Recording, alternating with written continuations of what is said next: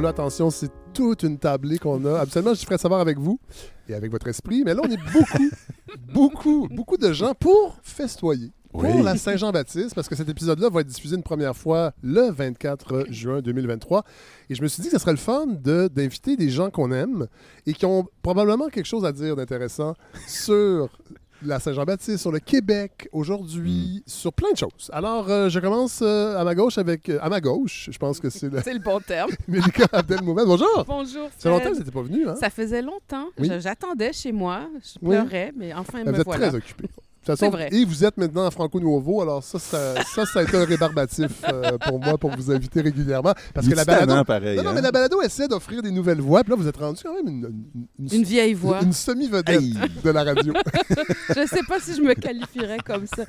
Euh, on a, on a, on a- Mathieu Bellil, Ben oui, je m'excuse. il fallait Euh, être là suis, euh, euh, pour, pour la Saint-Jean. Mathieu, il fallait que vous soyez Oui. là. Oui, ben oui, la Saint-Jean. Hein, hein. Oui. On verra si on a, comment on, Oui, comment on c'est se ça. positionne. Voilà, On vous, voir préparé ça. une chronique. Oui, oui. Éric Bédard, Oui, bonjour. ami de la balado, Ben oui. et euh, le token conservateur. Il n'a pas l'air sûr d'être ami de la balado. Pour hein? montrer que la Ben balado oui. est ouverte. Je savais pas qu'il existait un club des amis de la balado. Non, mais on me reproche souvent d'être dans une, un, un peu une chambre d'écho de gauche, mais je trouve que la palette de gauche est quand même variée à la balado. Et de- Mathieu est. Étant déjà Ben très, oui, très à ben droite. oui. Non, pas.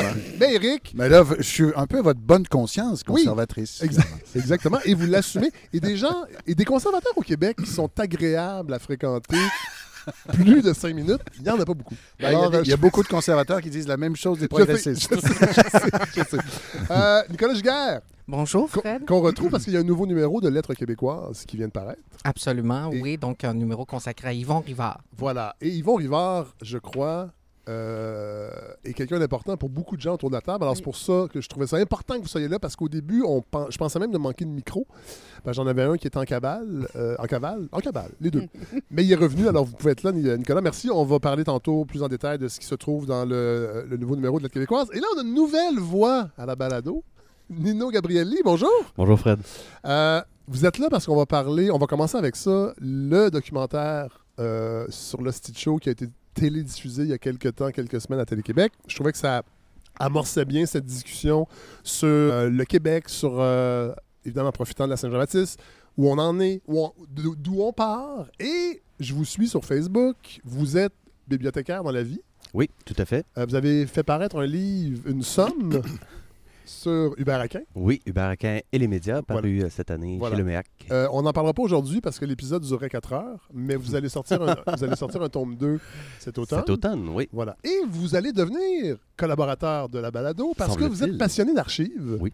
Puis vos statuts Facebook sont toujours bien passionnants. Puis les médias sociaux, souvent, on, on les, on les- on les décrit, mais des fois, on, découvre des gens intéressants. Et je pense que ça va être quelque chose de vrai, un bel ajout pour la balado. Euh, mais là, on va commencer avec le Stitch Show. Euh, le documentaire de Stitch Show. Éric Bédard, on vous entend d'ailleurs dans, dans ce Oui. documentaire. Euh, et moi, je me demandais, puis là, c'est pour ça que je voulais débuter la, la- la- cette, cette- cette grande tablée sur la réflexion sur le Québec, sur ce récit-là, un peu, qui est devenu un peu mythologique ou mythique, non, pas, pas mythologique, mais mythique, spectacle qui a été peu vu, euh, rappelons-le, à l'époque, et j'ai l'impression que le récit qu'on en fait magnifie un événement qui peut-être était pas aussi gigantesque et a eu un, un si grand impact qu'on le prétend. Je sais que c'est un pavé que je lance. Non, euh, mais euh, vous savez, euh, vous- ce que vous, dites là, hein, mais Eric, ce que- rappelons-le. ce que vous dites là, on pourrait dire exactement la même chose du refus global. Le Mm. refus global, ça a été un événement complètement confidentiel, évidemment, avec des conséquences très graves pour Paul-Émile Bordua, qui Oui. a été congédié de l'école du meuble. Mais de la même façon, c'était un événement assez confidentiel. Il n'y a pas eu beaucoup de ventes du refus global, mais c'est à la fin des années 60 qu'on a dit Ah, ça commence Ouais. là. On a, Ouais. on a comme décrété ou décidé, et ça a été de- c'est devenu un peu un, un mythe Ouais. dans notre histoire, dans notre mémoire.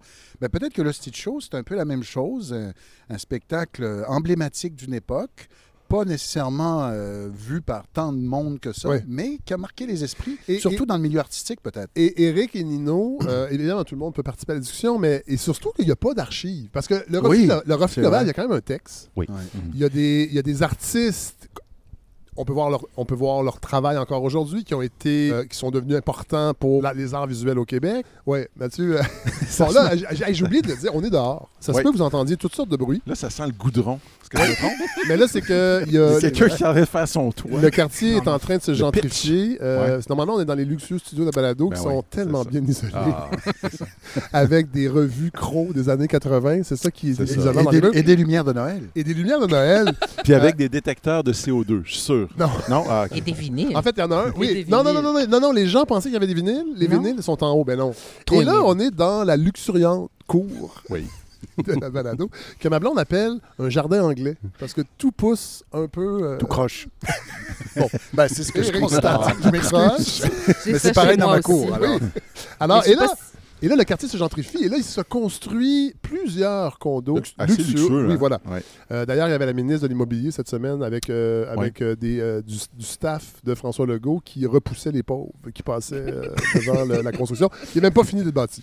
Euh, mais voilà, on est dehors, fait que ça se peut que vous entendiez toutes sortes de choses. Donc, refus global et le. Sauf que le Show, encore, ce qui est encore plus étonnant, c'est qu'il n'y a même pas de captation, à peu près pas audio. Là, il y en a eu. Il y a, il y a une captation Depuis audio. quelques années. Il y a une captation audio depuis quelques années. Euh, BANQ euh, a retrouvé des, des bandes par, euh, si je ne me trompe pas, Alain Pétel, qui était le fils de Mhm. Pierre Pétel, euh, qui était bon, un grand homme de- des médias. Oui. Euh, donc, euh, Pétel, euh, père, avait empêché, euh, ou en fait la, la famille de, de Pétel, lui avait empêché d'aller voir le show. Ah Parce ouais? que semble-t-il que c'était quelque chose bon, de, Mhm. De vulgaire, bon, etc. Ben, à l'époque, le nom, déjà, ça.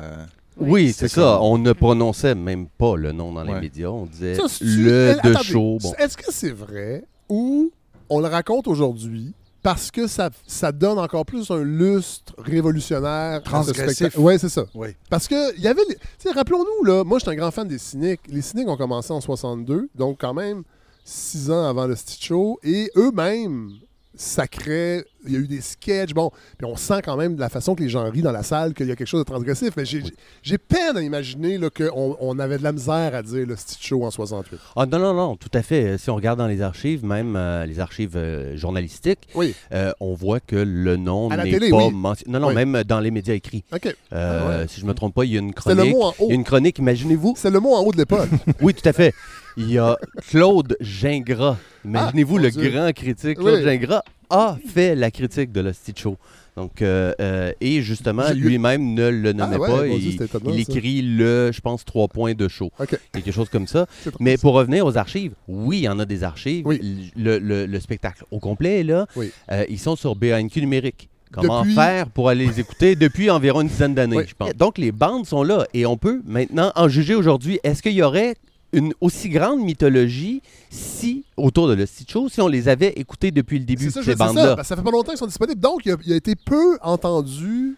Moi, en tout cas, ça je, me, je me questionne. J'ai pas, j'ai pas les réponses, mais je me questionne à savoir est-ce que le récit dépasse l'impact réel que ce spectacle-là a eu? Ben, après l'avoir écouté, euh, réécouté au complet Oui. récemment, justement en prévu euh, de la balado, moi je dirais que oui. C'est pas. Le Show, c'est pas un spectacle qui est pas significatif. Ça, c'est pas vrai. Mais non, mais non, mais non. C'est pas vrai. Il y a les unions que ça donne là-dedans, c'est extrêmement important. Oui. Il y a de la musique En fait, le personnage d'Yvon incroyable. Deschamps, le, personnage se révèle dans le Voilà, Show. voilà, donc, ouais. c'est là qu'Yvon Deschamps arrive au public, si on Ouais, veut. ouais. Avant, il était comédien, il était chanteur. Bon. Mais donc, c'est vraiment euh, avec le Stitch Show qu'on va découvrir aussi Charlebois, Forestier, qui eux autres aussi arrivent dans l'espace public. Oui, donc, c'est un bon show. Euh, c'est un show qui est super créatif, Euh, mais euh, qui est foufou. Oui. Mais quand on l'écoute d'un bar à l'autre, c'est ça veut dire. c'est un peu du divertissement quand même. Oui. C'est un peu du divertissement C'est pas quand si même. politique? C'est pas si politique que ça. Justement, Ça dans le ça- documentaire, si on peut faire une critique, il- c'est peut-être un peu gommé. C'est sûr que dans un documentaire aussi, il faut leur donner une petite chance. Ouais. On fait des choix. Mais, mais tu sais, si on regarde ça, la première de Le Show, c'était le, si je ne me trompe pas, le 28 mai 68. La veille, qu'est-ce qu'il y avait? Il y avait Poèmes et chansons de la résistance. Oui. Bon. Qui regroupait des, arti- des artistes qui, qui étaient aussi dans le Stitch Show. Oui. Robert Charlebois, Louise Forestier, le Jazz Libre, Oui. on l'a dit. D'ailleurs, on aurait aimé que le jazz libre. Là, on ne sait pas pourquoi on les entend pas, mais ça aurait été le fun d'avoir mus- ces musiciens-là parce que parce qu'ils participent énormément à la modernité. Non, non, c'est ça. À la, mod- à la- à la modernité musicale qu'a été le Stitch Show, ça passe beaucoup par cet orchestre-là. Puis c'était des gars qui étaient beaucoup plus vieux que Robert Charlebois euh, et Louise Forestier, je crois, parce qu'Yvon Deschamps était déjà un petit peu plus vieux, mais c'était des gens qui avaient une- déjà une maturité de vie et musicale et qui ont insufflé aux chansons de Charlebois quelque chose qui est extrêmement moderne à l'époque. Oui, puis, puis c'est dommage parce qu'on va pas recueillir leur discours, Ouais. euh, en fait, parce que ces gars-là ont aussi, à cette époque-là, tout un discours intellectuel aussi. Là. Euh, ces musiciens-là, euh, je veux dire, avaient, avaient un discours politique aussi, avaient un discours intellectuel. Donc, la veille, cette, fame- ce fa- cette fameuse soirée-là, peut-être nous la mettre en contexte, Nino Gabrielli. Euh, bon, Poèmes et chansons de la résistance, c'est un spectacle euh, qui a été fait en soutien à Charles Gagnon et Pierre Vallière. Donc, euh, à l'initiative de Pauline Julien. Donc, on a regroupé plusieurs artistes et poètes. Là, on parle de, de- de Claude Gauvreau, on parle de Paul Chamberlain, de Gaston Miron. Il y avait beaucoup, beaucoup de monde. Donc, ils ont fait une première représentation la veille. C'est drôle parce que euh, c'était au Jésus. Oh. Donc, des, des petits théâtres, hein. poèmes et chansons de la résistance. Euh, au Jésus, l'Hosticho, première version, au Katsu. Oui. Euh, ensuite, poèmes et chansons de la résistance. Donc, euh, en fait, une petite tournée en région en 68. Et ils ont même repris le spectacle en 71. Oui. Et ils ont même endisqué le Oui. spectacle. Je crois que toi-même, oui, euh, oui, j'ai ce, ce- ce vinyle parce que la, la- la première mouture n'a jamais été endisquée, non, mais elle est enregistrée. elle est enregistrée. Ouais. Donc, ça, c'est la veille de la Show. C'est quand même fou. C'est un gros deux jours. Euh, Mettons. Oui. Pour, pour la Oui. culture Et- québécoise. Et, et je trouve ça dommage, justement, qu'on n'en ait pas parlé dans le documentaire, parce que c'est son spectacle frère, si on veut, Ouais. avec beaucoup plus de poésie, beaucoup plus de littérature, Ouais. beaucoup plus d'engagement, un peu moins le côté foufou. Je le dis euh, avec beaucoup de, de- de- de respect. Euh, un peu moins le côté foufou que le, que le. Mais c'est quand même deux spectacles compagnons, si on peut dire. Et là, on va revenir à. euh, pourquoi on parle de ça? C'est que dans, dans le documentaire de Stitch Show, il y a un extrait de Speak White de euh, Michel Lalonde. Et le déclencheur et le fait que vous soyez ici, Nino, Nino Gabrielli, c'est votre publication Facebook sur la mention J'aurais pas dû la mettre publique. qu'on euh, ajoute. une mention qu'on ajoute pendant le générique de, du documentaire. Puis là, vous. euh, une- vous y allez d'une tirade sur, entre autres, l'utilisation des archives. Oui. Et là, ça, c'est l'archiviste en vous qui a été un peu euh, bousculé.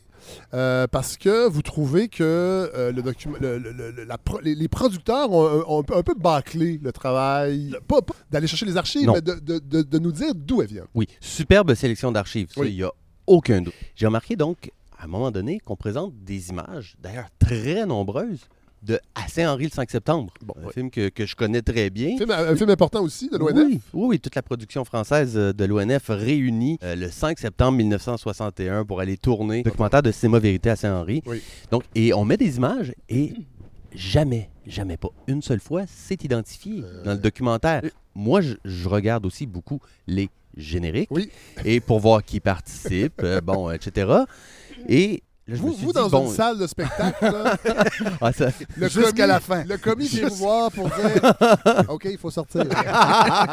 Mais donc, je, me- je me suis dit, bon, euh, ils vont bien l'identifier dans, dans le générique. Ouais. Et là, je vois quelque chose. euh, ben, j'ai plus le, le libellé officiel, mais Ouais. pour l'ONF euh, et pour Radio-Canada, d'ailleurs, c'est marqué quelque chose comme archives variées. Ouais. Me dis, ouais, c'est un peu dommage. oui, Mais c'est dommage parce qu'à un autre moment donné, on entend euh, Marcel Sabourin oui. qui fait, une, qui fait une super intervention Absolument. sur la langue française, le joual. Mm. Là, je me dis, waouh, je vais aller retrouver ce morceau-là.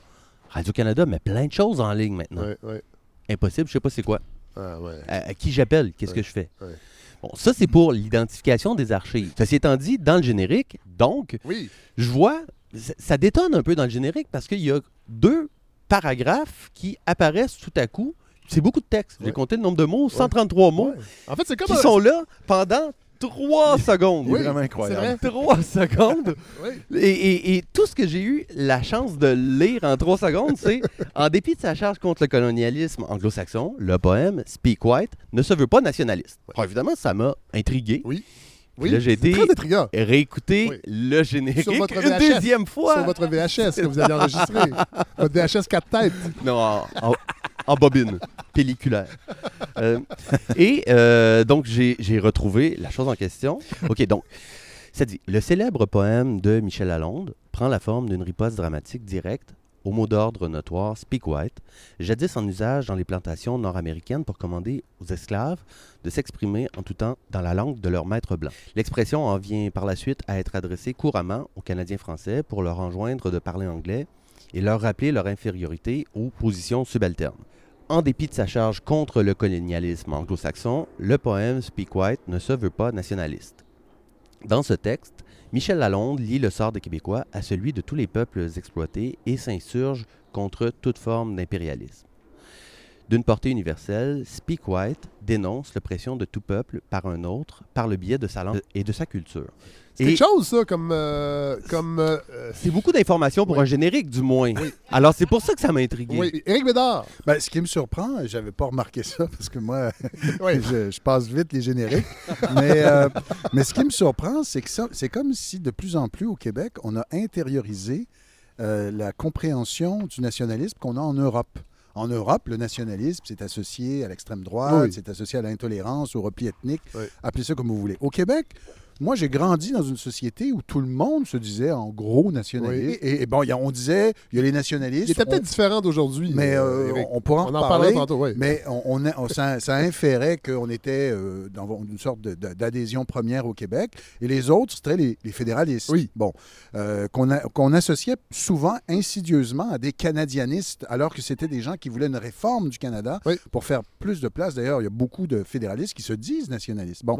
Alors ça, ça voudrait dire que là, on est en train, là, on est sur une pente où finalement, se dire nationaliste au Québec, ça, ça- ça renvoie à, à la même conception qu'on a en Europe.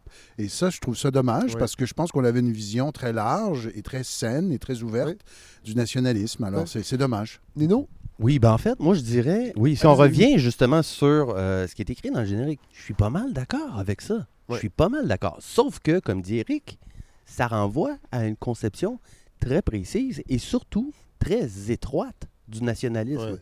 Écoutez, le nationalisme, là, c'est une notion qui est plurielle. Oui. Je veux dire, la notion même de nation, c'est un concept qui prend sa source dans la gauche, en fait, en Europe, Oui. dans, dans- dans les mouvements nationalistes, bon, au 19e siècle. La nation est Euh, née à gauche. On Oui, oui, si on veut. Euh, Qu'elle va mourir à droite. Puis donc, donc Non, pas Ça, sûr, ça moi. s'est un peu détérioré, disons, dans- au 20e siècle. oui, ben, oui, oui, exactement. Parce que, je veux dire, mais, mais si on prend, euh, si on, on se dit que le nationalisme, c'est le nationalisme de survivance, Oui. que c'est le nationalisme ultra euh, euh, ou ultra conservateur, Mm. euh, le nationalisme revendicateur, patriotique, de sauvegarde et tout ça, ce qui est juste une définition très, très, très précise. Oui. À ce moment-là, je suis d'accord que Speak White répond pas à ça. Oui. Et Speak White a une portée universelle. Oui. C'est simple, mais Speak White s'enracine aussi dans une réalité au Québec. Juste une question, Nino, pour avoir eu affaire euh, brièvement à la succession euh, de, de Michel Lalonde euh, à propos de Speak White. Est-ce que ça se peut que ce soit la succession qui a imposé ce paragraphe-là? Bon, c'est ça. Parce qu'il faut, savoir- paragraphes-là? faut- faut savoir d'où. Parce que c'est compliqué. Moi, je me souviens, comme prof de littérature québécoise, on m'avait dit euh, vous pouvez pas, tu- vous pouvez pas mettre dans le même recueil de textes Speak White et Speak What. Mhm. C'est interdit. Qu'est-ce que Speak What? Speak What, c'est un peu la réponse que Marco Micone fait une vingtaine d'années après Speak Ouais, En White. 89. en fait. 89, voilà. Ouais, donc, ouais, OK. et- je l'ai c'est juste- lire un extrait. On va, on va en parler euh, mais tantôt. Non, non, mais ça c'est la juste- question. c'est- Est-ce que ça se peut que la Oui. succession Faut- de Michel Lalonde Parce que d'où vient ça? ce, oui, oui. ce trom- ce- ce- ce- ce trigger warning? Ben oui. à la fin d'une œuvre, absolument, mais au début. Ouais, là, il c'est ça. c'est ça qui est drôle, il était à la fin. Oui. Oui. D'a- D'ailleurs, c'est ostentatoire justement parce qu'il est à la fin. Parce que justement c'est- parce qu'il y a 133 mots en, Mais- à non, 3 mais Nino- secondes. Nino Gabriel, en même temps, c'est ostentatoire pour les gens qui restent jusqu'au générique. Parce que si on voulait un impact plus grand, On l'aurait mis en on dessous. l'aurait mis au début Ouais. ou avant de mettre l'extrait. Oui, mais peut-être justement, moi je veux donner une petite chance aussi aux réalisateurs, Oui. aux producteurs, peut-être aussi qu'ils ne voulaient pas le mettre de l'avant. Peut-être. Bon. Intéressant. Et là, on entre dans l'histoire, en fait, de ces paragraphes-là. Oui. Oh, premier, je me Attendez, suis- Nino, je vais, je vais élargir la discussion, puis je veux peut-être interpeller euh, Nicolas et euh, Mélika parce que vous êtes euh, peut-être les deux pieds dans le domaine littéraire. Mhm. C'est que là, on, on parle quand même d'un poème et on, on- on nous dit comment l'interpréter. Alors qu'on devrait faire confiance à l'intelligence des gens. Ben, absolument. Moi, je, je- peut-être naïf, mais j'ai aussi foi en la bonne compréhension des gens et je Oui. veux aussi que justement ils puissent faire leur propre, sais, leur propre interprétation du ça. texte. Euh, cet hiver, je donne un cours de littérature québécoise à l'Université de Sherbrooke, donc littérature québécoise de 1940 à nos jours, mais j'ai mis côte à côte les textes de Michel Lalonde, Marco Mhm. Micone, parce Faut qu'il juste serait pas le déclarer à. Copybec. Oui, c'est ça. Trop tard. Mais, mais en fait, ce- ça se peut que je modifie votre voix sur le passage. Ça va peut-être plus sonner.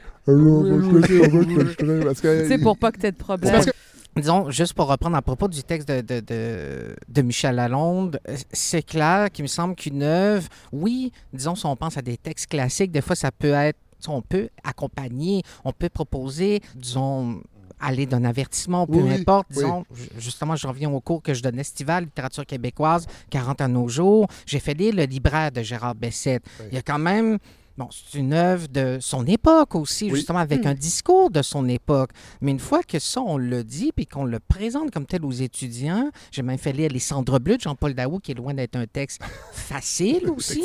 Euh, pas nécessairement parce qu'il est inaccessible, mais c'est le propos. On Oui. parle quand même de trauma, de Oui. justement euh, d'agression sexuelle, mais avec le bon accompagnement, bien sûr qu'on peut ensuite Oui. proposer Oui. En classe n'importe quel texte, Oui. je pense. Oui. Mm. Euh?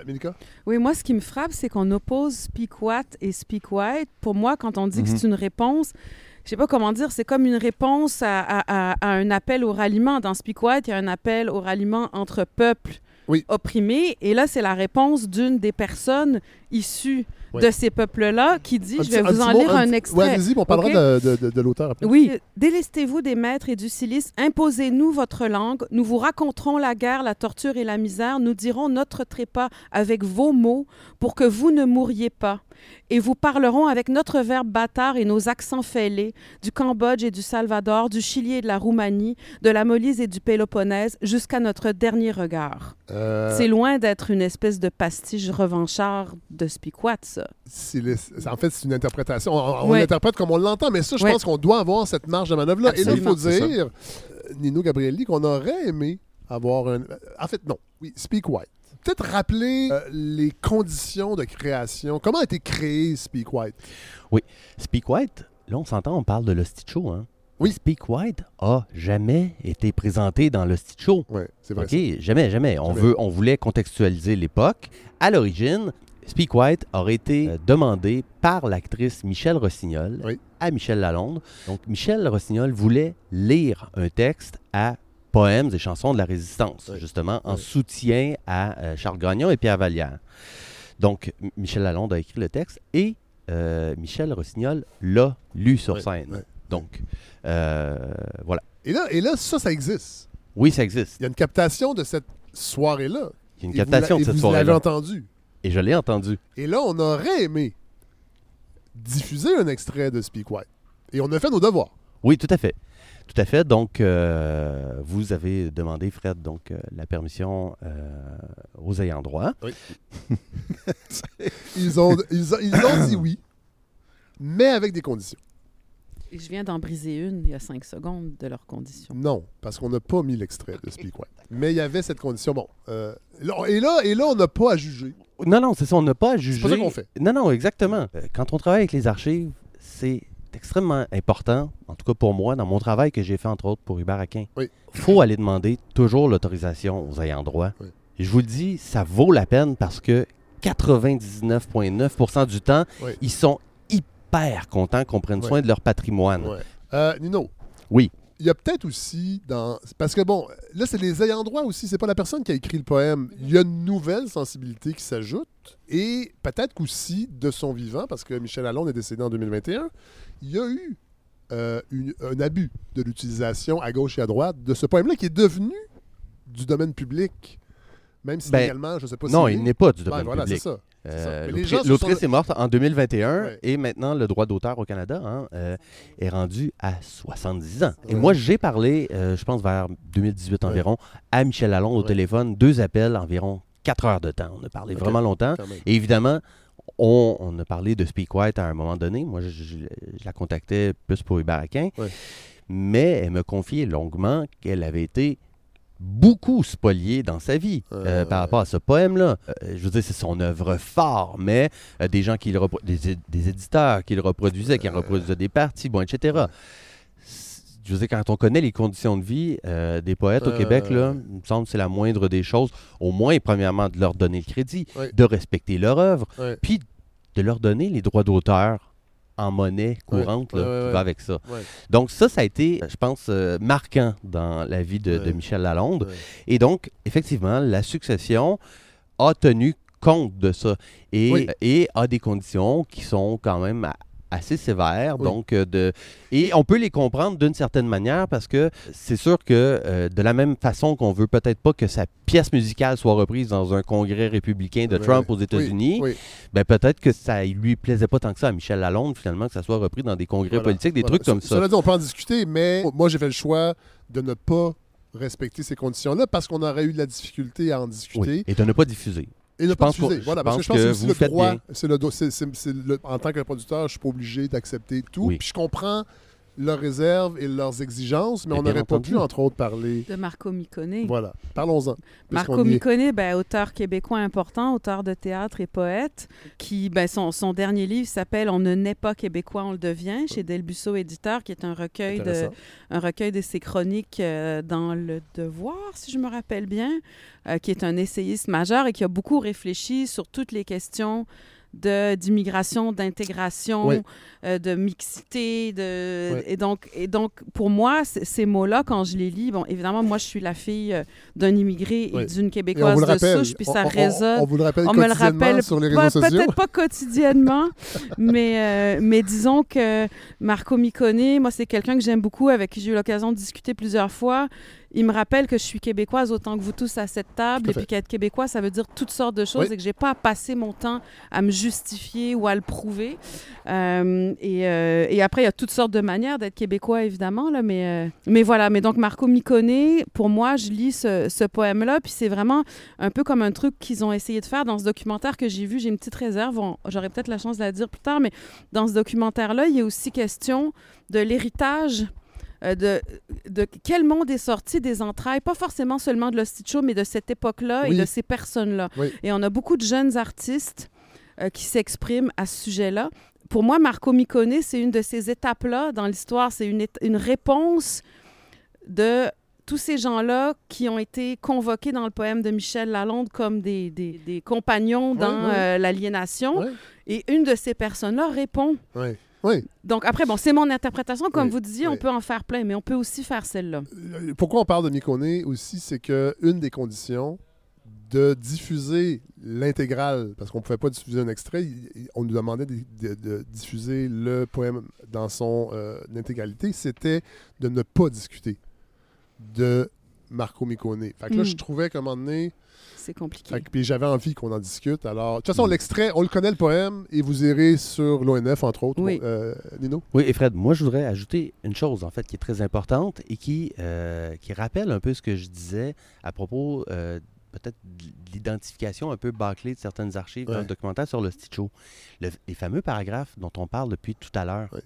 Moi, j'ai lu ça en premier, je pensais que c'était des paragraphes qui, qui étaient de la production. Moi aussi, ou du diffuseur. Ben, je veux dire, c'était juste là, dans le, document, euh, dans le générique, et c'est tout. Puis ça Par rejoignait contre- un peu ce qu'Éric a dit au début, c'est-à-dire, hey, euh, si vous pensez que c'est nationaliste, là, ça ne l'est pas parce que arc. Oui. Je pensais que c'était vraiment. Alors, mais j'ai- regardé de plus près et à un moment donné, ben, je m'aperçois, c'est tout petit, c'est Oui. tout petit, tout petit. Je m'aperçois qu'il y a des guillemets chevrons au début et à la fin. Ouais. Je me dis, ah, c'est une citation, mais une citation de De qui? Donc là, le bibliothécaire en moi Ah est, ouais. est suscité. Alors, je me, mets, je me mets à chercher sur Ouais. euh, Internet et je trouve finalement que euh, c'est une citation euh, de, de Madame Duchastel, qui est euh, Alexandra Duchastel, qui est la fille de Michel Lalonde. Elle, elle a été sollicitée pour une exposition, pour écrire un petit texte de présentation sur Speak White. L'exposition, pour mettre en contexte, c'est Conceptions of White, euh, une, une expo qui a été présentée à- au University of Toronto Art Center Oui. cette année même, très, très, très récemment, du 11 janvier au 25 mars. Oui. Donc le documentaire vient d'être diffusé. Je suppose que ça a été ajouté probablement en toute fin de production, ouais, ouais, ouais. Ah, donc- et donc, ça provient d'une exposition. Il y a un texte qui est un peu plus grand. Et il y a une version aussi en anglais Ah. euh, du texte, Ouais. euh, qui dit pas exactement les mêmes choses que le texte Ah, euh, intéressant, français. ça. euh, C'est intéressant. Lost in Translation, un Ouais. peu.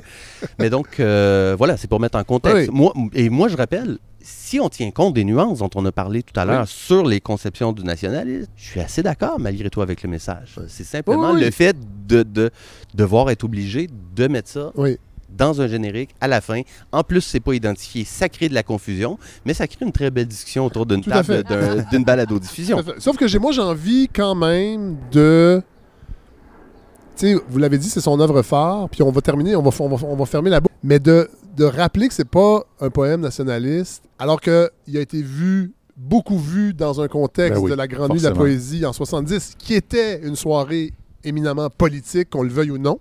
Je trouve ça un peu naïf, en fait, Naïf. de vouloir spécifier.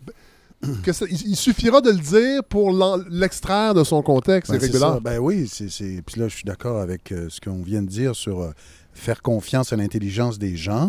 Et il y a toujours, euh, puis là, je suis, je suis entouré de littéraires, mais les textes ont souvent plusieurs significations, fait. sont reçus de façon très différente selon qui les lit. Oui. Et donc, d'imposer une seule interprétation, d'abord, c'est naïf, Oui, très oui, naïf. c'est ça que je voulais dire. les gens ça. vont bien en faire ce qu'ils veulent. Tout à fait. Et le mot nationalisme, à l'époque de Michel Ouais. Lalonde, où, où ce, ce poème-là est prononcé, ça n'a pas du tout Non. le sens péjoratif que ça a en, en Europe euh, à la même époque. Oui, rapidement, M. Bellil. En fait, simplement pour ajouter aussi qu'il y a un danger à un moment donné à vouloir contrôler l'interprétation. Parce qu'en faisant ça, on risque en fait de d'empêcher l'histoire de continuer Ben de réinterpréter. Ben oui. Parce que si on- quand Oui. on regarde l'histoire de la littérature, qu'est-ce qui fait qu'une œuvre devient classique? C'est que d'époque en époque, des gens s'y reconnaissent Mhm. et ils reconnaissent des, des choses différentes. Oui. Et ils la réinterprètent Et en dialogue fonction de leur avec, contexte. comme Marco Micone, Voilà, ça. dialogue Oui, oui. Ouais, avec Michel ça. Lalonde. Quelqu'un dialoguera avec Marco Micone, puis Ben on voilà, avance ça comme prendrait ça. ça. éventuellement, probablement. Oui. Je sais pas si ça se dit muséifier, là. Oui. Mais un peu- c'est un peu ça, le, Oui. le danger. Oui. Puis on y touchera plus. Puis là, on est dans une situation très étrange de parler d'une chose dont on ne peut pas vraiment parler. Non, c'est ça. C'est comme Oui. bizarre. Là. Oui. Euh, en fait, on va, on va terminer cette portion-là, Nino Gabrielli, parce que l'an prochain, pour la saison 6, dans une peut-être une de vos premières chroniques, on reviendra, on fera peut-être même un épisode sur cette, sur cette soirée-là. Oui, donc cette soirée-là, on parle bien, non pas de la Stitch Show, mais de poèmes et chansons Voilà. de la résistance. Oui. Euh, L'extrait euh, qu'on va vous présenter aujourd'hui, c'est Go-Go Trudeau. Oui. Donc, Mm. Go-Go Trudeau. Donc, euh, c'est une chanson de Tex Lecor. Donc, Tex Lecor, euh, né en 33, mort en 2017, qui provient d'un enregistrement que j'ai retrouvé il y a plusieurs années dans les archives de l'ancien Centre audiovisuel de l'Université de Montréal. Donc, un des pionniers du centre, euh, euh, c'est le professeur Réginald Damel, qui avait, lui, de son côté, fondé quelques années avant le Centre audiovisuel, ce qu'on appelait le Centre de documentation des lettres canadiennes françaises. Donc, qui lui aussi produisait et euh, conservait quantité d'enregistrements euh, en lien avec la littérature, la Ouais. culture, l'histoire bon, québécoise. Donc, Réginald Hamel avait dans le milieu la réputation d'aller dans euh, toutes sortes d'événements culturels, à l'UDM ou partout au Québec, et puis d'en faire lui-même avec son petit micro Ouais. et son enregistreuse sur ses genoux des captations pour documenter la culture québécoise, puis lui donner une certaine postérité. Il existe dans les documents du Centre audiovisuel qui ont été conservés une archive assez particulière, puis que la plupart des gens croyaient perdue. Donc, c'est un enregistrement audio très complet de la toute première édition de Poèmes et chansons de la Résistance. Pour la petite histoire, donc, Gagnon et Vallière faisaient à ce moment-là partie du FLQ et ils avaient été arrêtés une première fois en septembre 66 à New York, alors qu'ils manifestaient devant les Nations Unies pour soutenir les prisonniers politiques québécois. Est-ce que vous savez pourquoi il avait été arrêté? Parce que moi, je... je- Est-ce que vous savez pourquoi il a été Ah. Pourquoi, arrêté? pourquoi? Non, mais c'est juste pour vous dire que, et c'est pour ça que j'ai pas beaucoup de sympathie pour eux, bien honnêtement, parce qu'ils avaient commandité un attentat dans un magasin de souliers, dont j'oublie le nom, et, euh, et justement, cet attentat-là, la bombe a explosé dans le visage d'une petite secrétaire qui allait prendre sa retraite, Thérèse Lefebvre, qui avait Thérèse rien de- Morin. Thérèse Morin, merci, qui avait rien d'une d'une grande représentante Non. du suppôt du capitalisme mondial, là et anglo-saxon. Et cette pauvre madame a, euh, est morte sur le coup. Et ils se sont enfuis pour Ouais. échapper à la justice, parce que tout le monde savait que c'est eux qui avaient commandité cet attentat. Donc, euh, j'ai pas beaucoup de sympathie pour, euh, pour ça, mais donc, euh, voilà. Et ça, c'est pas assez dit. Ouais, non, mais C'est pas assez Oui, dit tout à que cette dame-là a succombé Oui. Euh, à un attentat. Oui, et elle, a, et elle a un nom, cette dame-là. C'est important de la je- nommer. merci, Euh. Oui, Ouais. donc justement, ils vont être détenus, quel- Gagnon et Vallière vont être détenus aux États-Unis euh, quelques mois pour être extradés en janvier 67 euh, au Canada. Puis là, ils vont connaître des procès qui ont été très médiatisés, euh, puis qui vont déboucher, entre autres, pour euh, Pierre Vallière sur sa condamnation à perpétuité dans l'affaire dont on vient de parler, qui est l'affaire, c'est très ironique comme nom, l'affaire La Grenade. Parce que le- la manufacture de chaussures s'appelait la manufacture La Grenade. À la fin de son procès, donc Pierre Vallière euh, se plaint d'un procès injuste. Il dit qu'il va s'en aller en appel. Puis là, le juge euh, Yves Leduc fait un prononcé de sentence qui est assez sidérant. Il, il lui dit Vu vos dispositions, vous avez le droit d'aller en appel, allez-y. Si le jury a comme une erreur, si le tribunal a été fautif dans ses directives, la cour d'appel corrigera. Mais étant donné vos dispositions belliqueuses, je n'ai d'autre alternative que de vous donner le maximum prévu par la loi, c'est-à-dire l'emprisonnement à perpétuité. Donc là, c'est un geste très condamnable, Ouais, le, euh, ouais. je veux dire, la- l'attentat de la grenade, mais on condamne Pierre Vallière à perpétuité pour un homicide involontaire. Ouais. Ce qui est assez, je veux dire, là, je ne veux pas entrer dans un débat de spécialistes, Ouais, mais ce qui est assez irrégulier. Puis on le condamne parce qu'il y a une attitude qui tape sur les nerfs du juge. Bon. Donc, pour aller rapidement à l'initiative de Pauline Julien et aussi du journaliste Jacques Larue-Langlois, Oui. qui lui réalisait le spectacle. Donc, on réunit une bonne vingtaine de chansonniers, des poètes, des comédiens, des musiciens, le jazz libre du Québec, on en a parlé tout à l'heure, pour soutenir Vallière puis Gagnon. Parmi les artistes qu'on voit là, il y a Charles Bois, euh, qui fait aussi partie de le Show, Louis Forestier aussi dans le Show, Clémence, Georges Jodard, Claude Gauvreau, Pauline Julien, Gilbert Ouais. Langevin, bon, etc. Daniel Odera même. On Ouais, salue Da- mon Daniel Dieu, Odera. Dieu, on salue ouais. Roberto Medilli, Ben oui. son conjoint. Qui ont un peu laissé le, le politique en fin de carrière euh, Oui. dans le semi-détaché. Et aussi, donc parmi les artistes, Tex Lecor. Oui! Donc, ce qui nous amène à notre fameuse Ah. Gogo Trudeau. Ouais. Donc, Gogo Trudeau, vous pouvez l'écouter sur YouTube, la version qui a été enregistrée par les Sinners Oui. en 68. Les Sinners, là, c'est un des premiers groupes garage psychédélique Ah au oui, Québec. vraiment. Et, et- Incroyable. Et on en parle, puis c'est un, un petit coup de chapeau à, à François Guy qui est décédé il y a, Oui, il y a quelques semaines. Puis pour la petite histoire, donc euh, euh, le chanteur des Sinners, Oui. Charles Prévost-Linton, euh, qui est depuis plusieurs années devenu un chanteur lyrique, là, Oui. beaucoup le connaissent aussi comme l'interprète des, Du de l'hymne Canada. national du Canada, c'est ça. au Centre Bell, ben oui. Exactement. Donc, il me racontait récemment comment il avait rencontré Tex. Oui. Donc, il me disait qu'il fréquentait justement régulièrement avec Tex la légendaire Jazz Tech. Là Ah, ben où, oui. où il y avait le, le grand saxophoniste Lee Gagnon. Oui, Donc, j'ai de Lee Gagnon Ah oui. enregistré à la Jazz Tech que j'ai acheté il n'y a pas si longtemps. Oui, assez rare. Donc, c'était sur la rue Guy, la Jazz Tech, puis c'était tenu par, tenez-vous bien, le lutteur Yvon Robert Ah oui? Junior. Ah! Le fils de Yvon Ben Robert, senior. C'est un petit milieu, le Québec. hein. Donc, c'est- et puis la Jazz Tech, c'est vraiment un endroit où on retrouvait euh, toutes sortes de monde. Ouais, euh, ouais, les ouais. motards, la mafia, la petite pègre. Euh. Donc, Tex, à ce moment-là, avait quelques années de plus que les petits jeunes des Sinners. Les Sinners, imaginez-vous, en 68, avaient à peu près 18-20 ans. Ah, Charles Prévost-Linton, quand il a commencé dans les Sinners vers 65, il avait 15 ans.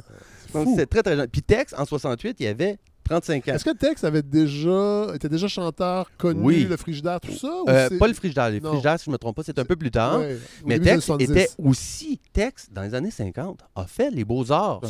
C'est d'abord et avant tout un peintre. Oui, voilà, là, tu sais. voilà. Il faut savoir justement qu'à ce moment-là, Tex avait déjà commencé à écrire des chansons Oui. euh, pour plusieurs artistes. Puis, euh, la pièce Gogo Trudeau, qu'on va vous présenter, en tout cas la version interprétée par les Sinners, était clairement pro-Trudeau.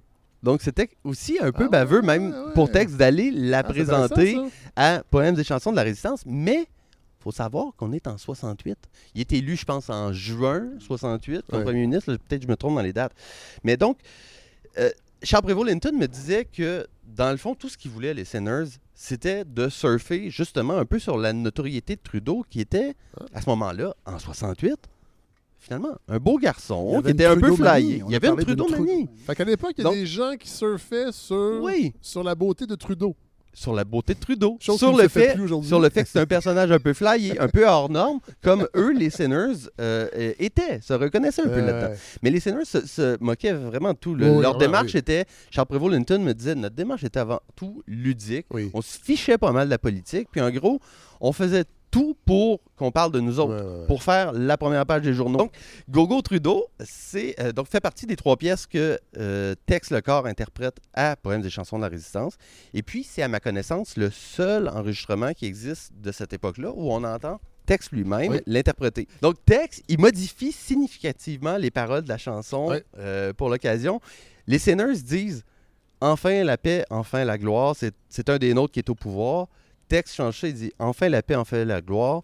C'est peut-être encore un des nôtres qui va nous décevoir. On va aller écouter un extrait. Euh, il y a évidemment, la- les conditions d'enregistrement, vous allez voir, là, c'est quand même, il faut, faut prêter l'oreille, mais euh, c'est vraiment, vraiment, vraiment, vraiment le fun à, à réentendre. Merci, Nino. Merci.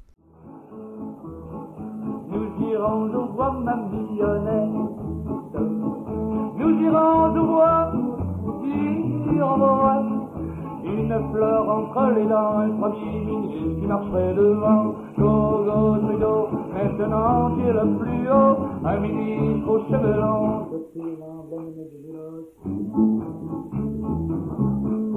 Ce n'est que notre voix, mes frères, ce n'est que notre voix. Enfin la paix, enfin la gloire, et peut-être encore un des nôtres qui va nous décevoir.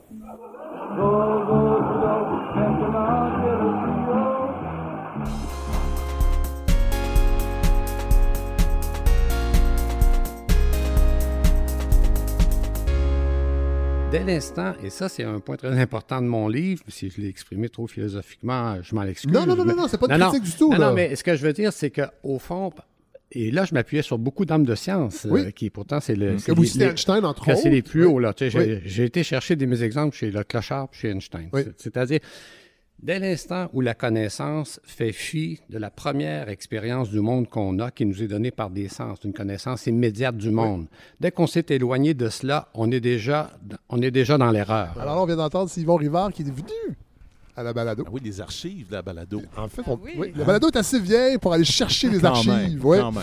Euh, parce que Yvon Rivard est l'objet du nouveau numéro de la québécoise. Nicolas Giguère, vous, êtes- vous- vous venez nous présenter. Bon, évidemment, autour de la table, il y a des gens qui vont sûrement intervenir. Mathieu Bellil, vous avez un texte dans. Il a dirigé le dossier. Ah, vous avez dit- ah! oui. Bon, mais c'est pas grave, c'est Nicolas que je vais entendre. Ben, Bon, on, on vous entend. Vous êtes tout le Ben temps non, balado.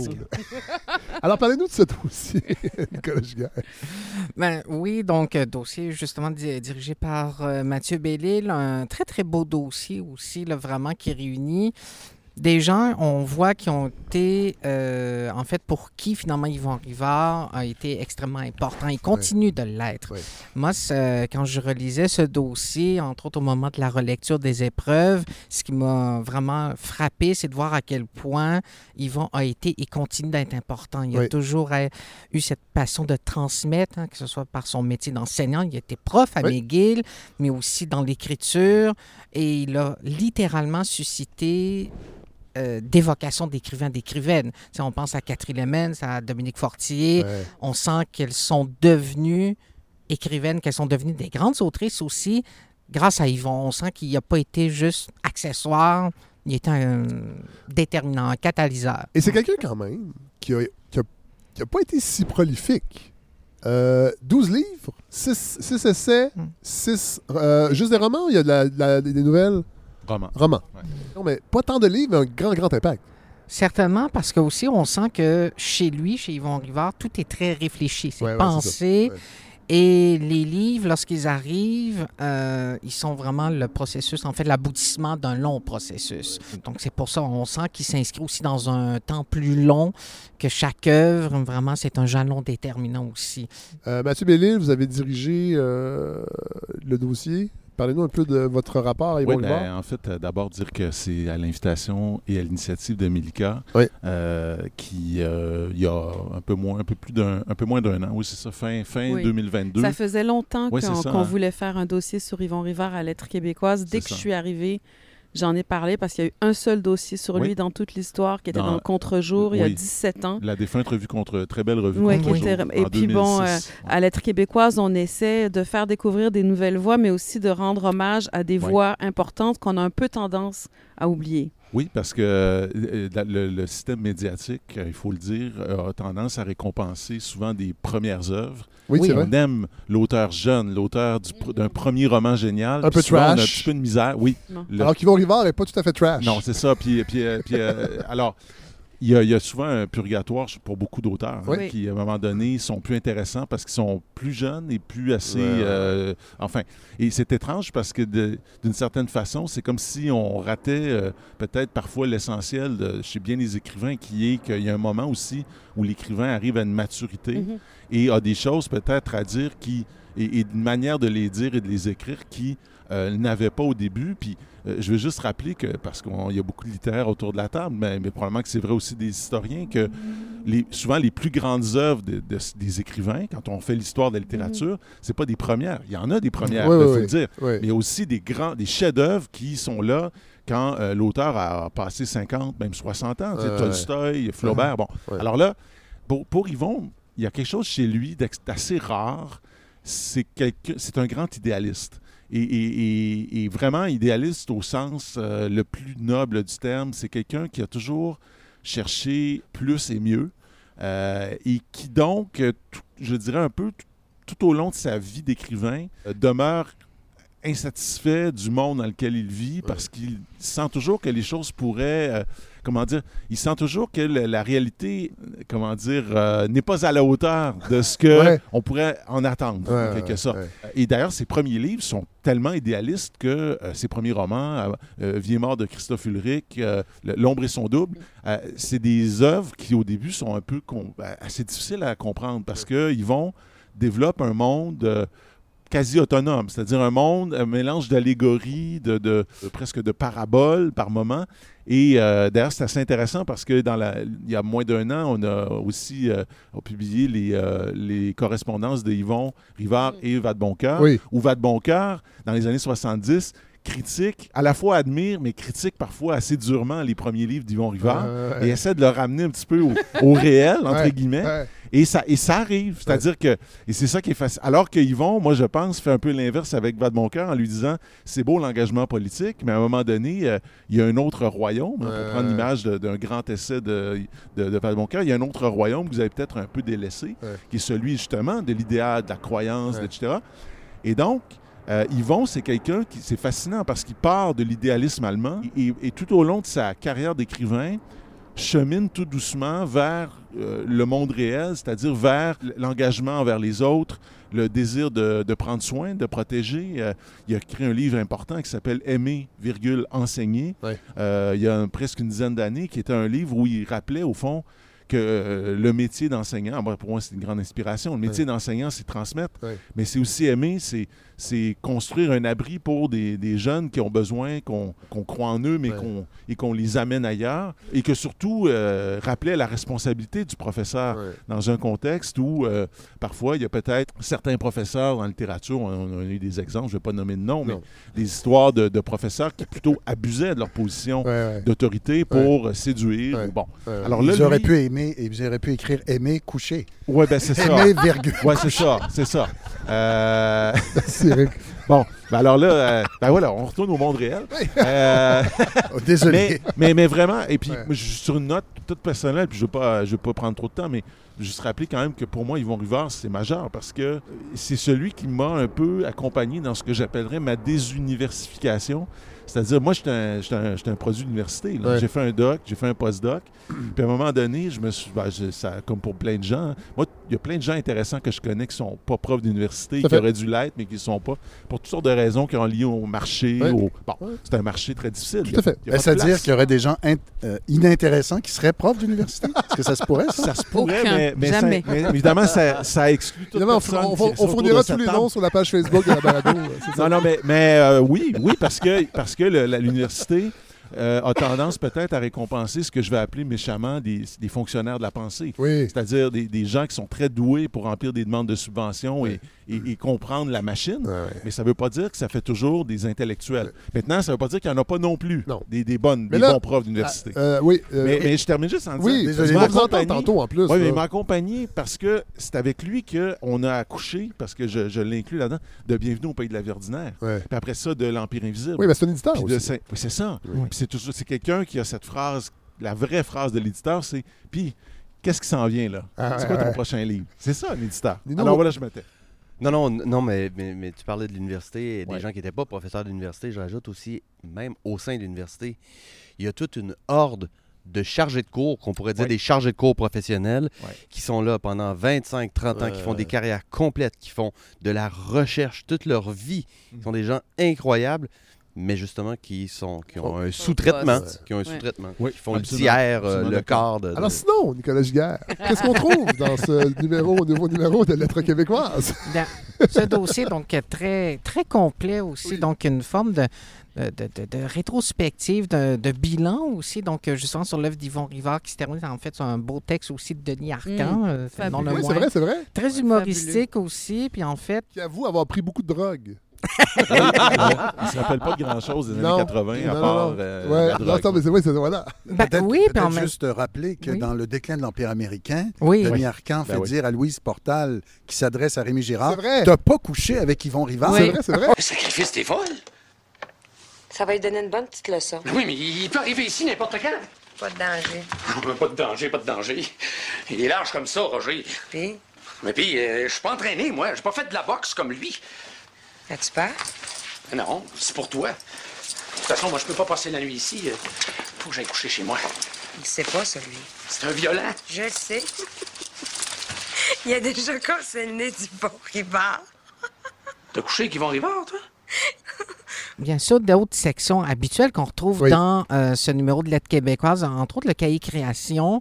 Là, cette fois-ci, on est très content d'accueillir côté poésie Roxane Lajoie, qui est une poète qui publie aux éditions David. Euh, du côté du labo, ça, vraiment, on était très heureux de pouvoir compter sur Patrick Nicole, qui Oui. nous a livré donc vraiment quelque chose d'assez flyé, très métadiscursif. Hein, donc, euh, rappelez la différence dans un- un- un- une revue comme Lettres québécoises, dans une section création une section labo. Ben, en fait, le labo, ça fait partie de la grande section de création. Oui. C'est qu'en fait, euh, cette, euh, on pourrait dire cette euh, chronique-là euh, qui revient, on s'est dit, on voulait offrir, tu sais, il y avait des sections classiques, poésie, nouvelles, Oui. puis une lecture illustrée. Et là, on voulait offrir un espace de liberté à des créateurs, des Ah ouais, créatrices. Et là, jusqu'à maintenant, tu sais, on a eu, par exemple, des textes qui se rapprochent. Ben, le tout premier labo, c'était René Daniel Dubois, Oui. qui est une discussion entre René Daniel Ah ouais, en Et fait, Dubois. et Dubois. Donc là, c'est- ça. Évidemment. Donc, un espace de liberté. Donc, on, Donc, on peut jouer avec les formes Absolument. les structures dans la section Ben, no- euh, notre espèce de résumé, c'est euh, on, on est ouvert à toutes les, toutes les formes, y compris celles qu'on voit peu dans les revues, donc scène de théâtre, engueulade avec soi-même, you name it, et même you invent it. Donc, on a eu un texte euh, wow. de Maud Pilon Oui. qui était comme, qui imitait le rythme du tissage, donc avec des chiffres puis des mots. C'était complètement Wow. expérimental. Euh, et on a aussi une très belle, euh, dans cette édition-là, une lecture illustrée de Killen Young, un jeune artiste talentueux. Puis en fait, euh, c'est une lecture illustrée d'un recueil de poèmes de la regrettée Geneviève Desrosiers, qui est publié à Loi de Cravant, donc poète très importante. Ouais, c'est Euh, beau ça. J'ai vu, c'est très beau la- l'illustration. Et sinon, il y a ma section toujours favorite, les critiques. Oui. Donc, comme toujours, une trentaine de critiques. Mais là, cette fois-ci, donc, euh, des, des critiques vraiment intéressantes.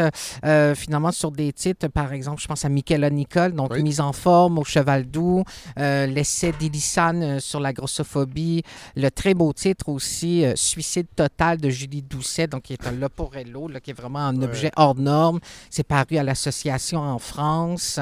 Mélamine Méduse aussi, donc titre de Jonathan Roy, poète acadien aussi, qui a été critiqué par euh, Benoît Doyon-Gosselin. Donc, un- on pourrait dire un panorama aussi des différents genres, donc Oui. roman, récit, poésie, oui, théâtre. euh, voilà. Et c'est Essai, Essai. oui, bien entendu. Comment pourrais-je oublier? Surtout que Surtout ici. c'est ça. Donc, autour de la table, je pense qu'il y a quand même Puis des- juste un, un truc, que je- Oui. si ça ne te dérange pas, Nicolas, que j'ajoute, parce que c'est... euh, on- donc, on a euh, une rubrique qui s'appelle qui s'appelait Une chambre à soi, et qui s'appelle maintenant Écrire, dit-il, ou Écrire, dit-elle, où on invite quelqu'un à parler de son rapport à l'écriture, une personne différente chaque fois. Et là, pour la première fois de l'histoire de l'aide québécoise, Patrick Sénécal a écrit un Oui. texte pour Ah! nous sur... Et les, les espèces de petites cliques de notre milieu, les snobismes, comment parfois on se regarde en chien de faïence entre les intellos de LQ puis les méchants riches de la littérature populaire, entre guillemets. Ouais. Et c'est un texte vraiment coup de poing et très, très, très drôle Ouais. qui a complètement motivé l'écriture de mon édito qui s'appelle Mauvais genre. littérature de genre, on a une nouvelle de Stanley Péan, Ah, une nouvelle fantastique de Stanley Péan illustrée par euh, Jean-Michel Girard. bon. Et on peut trouver, comme toujours, le numéro de lettres québécoise dans toutes les librairies indépendantes. Absolument. N'allez pas l'acheter ailleurs. Sinon, on va vous juger. Vous pouvez vous abonner aussi. Ah, c'est oui, vrai? oui, Ben oui, absolument. Ça aussi, c'est loin d'être interdit d'ailleurs. Au numérique, donc Oui. vous pouvez vous rendre sur notre site aussi. Donc, euh, et d'ailleurs, même, j'ai presque envie de l'annoncer en primaire, mais à l'automne, on aura un nouveau site aussi. Ah! Oui, donc avec le prochain numéro viendra un nouveau site aussi, un très beau site, j'en suis convaincu, plus convivial. Oui. Euh, oui, moi je je, je, je non. me gêne pas. Euh, mais euh, présentement, vous pouvez vous abonner aussi, c'est très c'est dans Oui, on le vous domaine. Oui, c'est ça. Le, le- le site actuel fonctionne. Parce Absolument, oui, oui, oui. c'est dans le Puis domaine pour du très s'abonner parce qu'on a plein de projets pour les- la prochaine année, Oui. puis ça vaut la peine peut-être de Oui. nous accompagner dans nos folies. Ben, merci, Nicolas Giguère. Vous restez avec nous de toute façon et vous, et vous allez revenir. C'est vous maintenant le porte-parole officiel de l'aide québécoise. Puis la prochaine fois, Mathieu Bellil ne sera pas là.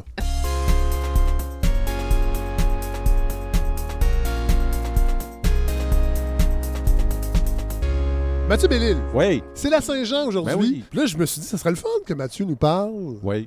de ça. Et là, des en- nouvelles de nous. Oui, c'est ça. Ah oui, des nouvelles de nous. 17e épisode. Déjà. Déjà, hein, ça, ça va vite. Mais euh, euh, vous, vous, je vous ai entendu. Alors, votre choix est fait. hein. Vous- Vous avez dit la Saint-Jean. Ouais, moi, je dis la Saint-Jean. Euh, autour de la table, êtes-vous plus fête nationale ou Saint-Jean, vous? Vous, euh, Ben, moi, je, je- je les utilise les deux les euh, indifféremment. Ouais. Les deux. C'est- c'est- Moi, j'ai envie de dire presque ni un- ni l'un ni l'autre. Oh! Ça- Oh! Non, je suis Ce pas qui est très... une, une position intéressante, ça. Non, moi, je... je- je- C'est une journée moi, comme la- une autre. Oui, c'est un congé. OK. Essentiellement, c'est un congé. Je vais être honnête. Mais attendez, là. Nicolas, Oui. juste pour, euh, pour finir votre réflexion, est-ce que le 1er juillet, c'est une journée comme un autre aussi? Non, c'est un autre congé. Bon, c'est ça. Oui, puis là, en fait, prochainement, je vais déménager ma mère. C'est Ah, ouais, pas de fin de... Non, Puis Noël, c'est un, c'est un congé ou c'est une, Non, ça, fête? c'est- Fêtez-vous des fois? hein? Oui. Mais Oui, je- fête au j'attends- lancement de l'aide québécoise. Ouais. C'est les Mais- congés, les- Ah, c'est ça. c'est les jours les plus importants. Au risque de me faire lapider, j'avoue, cette fibre-là, disons, fierté nationale, Ouais. je, Ah, non, mais- je l'ai Ben, moins, puis on correct. l'a jamais trop eu non plus dans la famille. C'est. Ça, ça, très valide comme position. Ben oui. Mais Lucas, vous faites national ou Saint-Jean-Baptiste? Euh, plutôt Saint-Jean-Baptiste, mais vraiment par Mm. Habitude, Ouais. euh, par euh, la manière dont mes parents, mes tantes et mes oncles l'appelaient. Puis nous, ben, on la fêtait beaucoup. On va encore la fêter au Saguenay avec mes cousins parce que je viens d'une famille euh, impliquée dans le Parti québécois. Oui. qui, mais, mais ma Vous mère avez un travaillait lourd à la- passé. J'ai un lourd passé. Mais on va en une- parler avec Eric, je pense, mais C'était une belle époque du Parti ben, québécois. C'est-à-dire que c'était la définition de nationalisme dont parlait Eric tout à l'heure. C'est dans celle-là que j'ai été Ouais, euh, ouais. élevée. Un peu des deux. Euh, ça dépend du contexte. Oui. Fête nationale, c'est sûr que ça a beaucoup moins de résonance. Oui. C'est un peu technique. Surtout dans une province. Par contre, par contre, ça appelle, ça appelle justement à la nation. Oui, voilà. Euh, la Saint-Jean-Baptiste, ça me rappelle beaucoup aussi mon enfance, Oui. le défilé de la Saint-Jean-Baptiste oui. que j'allais voir à. Valleyfield. Et c'était une occasion de réjouissance. Donc Oui. pour moi, c'est Oui, voilà. Saint-Jean-Baptiste égale réjouissance. Alors, vous, vous, le- Mathieu? Oui, ben moi, la Saint-Jean. Je pense à jamais, euh, j'ai jamais trop. euh, oui, la fête nationale, ça fait, plus propre. Mais euh, alors, la, la Saint- Saint-Jean a fêtée en Amérique pour la première fois en 1606. Ça commence à dater un peu. C'était des voyageurs français. Euh, là, ça, c'est mon petit moment euh, historique pour, euh, pour Eric, mon Ouais. ami Eric. Alors, ça a été fêté la Eric, pre- Eric sur, prend des notes. là. sur la, sur la En fait, Eric vous note. c'est ça. Ouais, c'est ça. J'allais dire, Je vais avoir un bulletin à la fin. rouge. Alors, euh, non, mais on a fêté la Saint-Jean pour la première fois sur les côtes de Terre-Neuve. Ah oui? D'ailleurs, je ne sais pas s'il y a un lien avec le fait que la capitale de Terre-Neuve s'appelle Saint John's, mais je suis pas- j'en serais étonné. Au Québec, Ben. c'est un jour férié, ça, ça va intéresser Nicolas.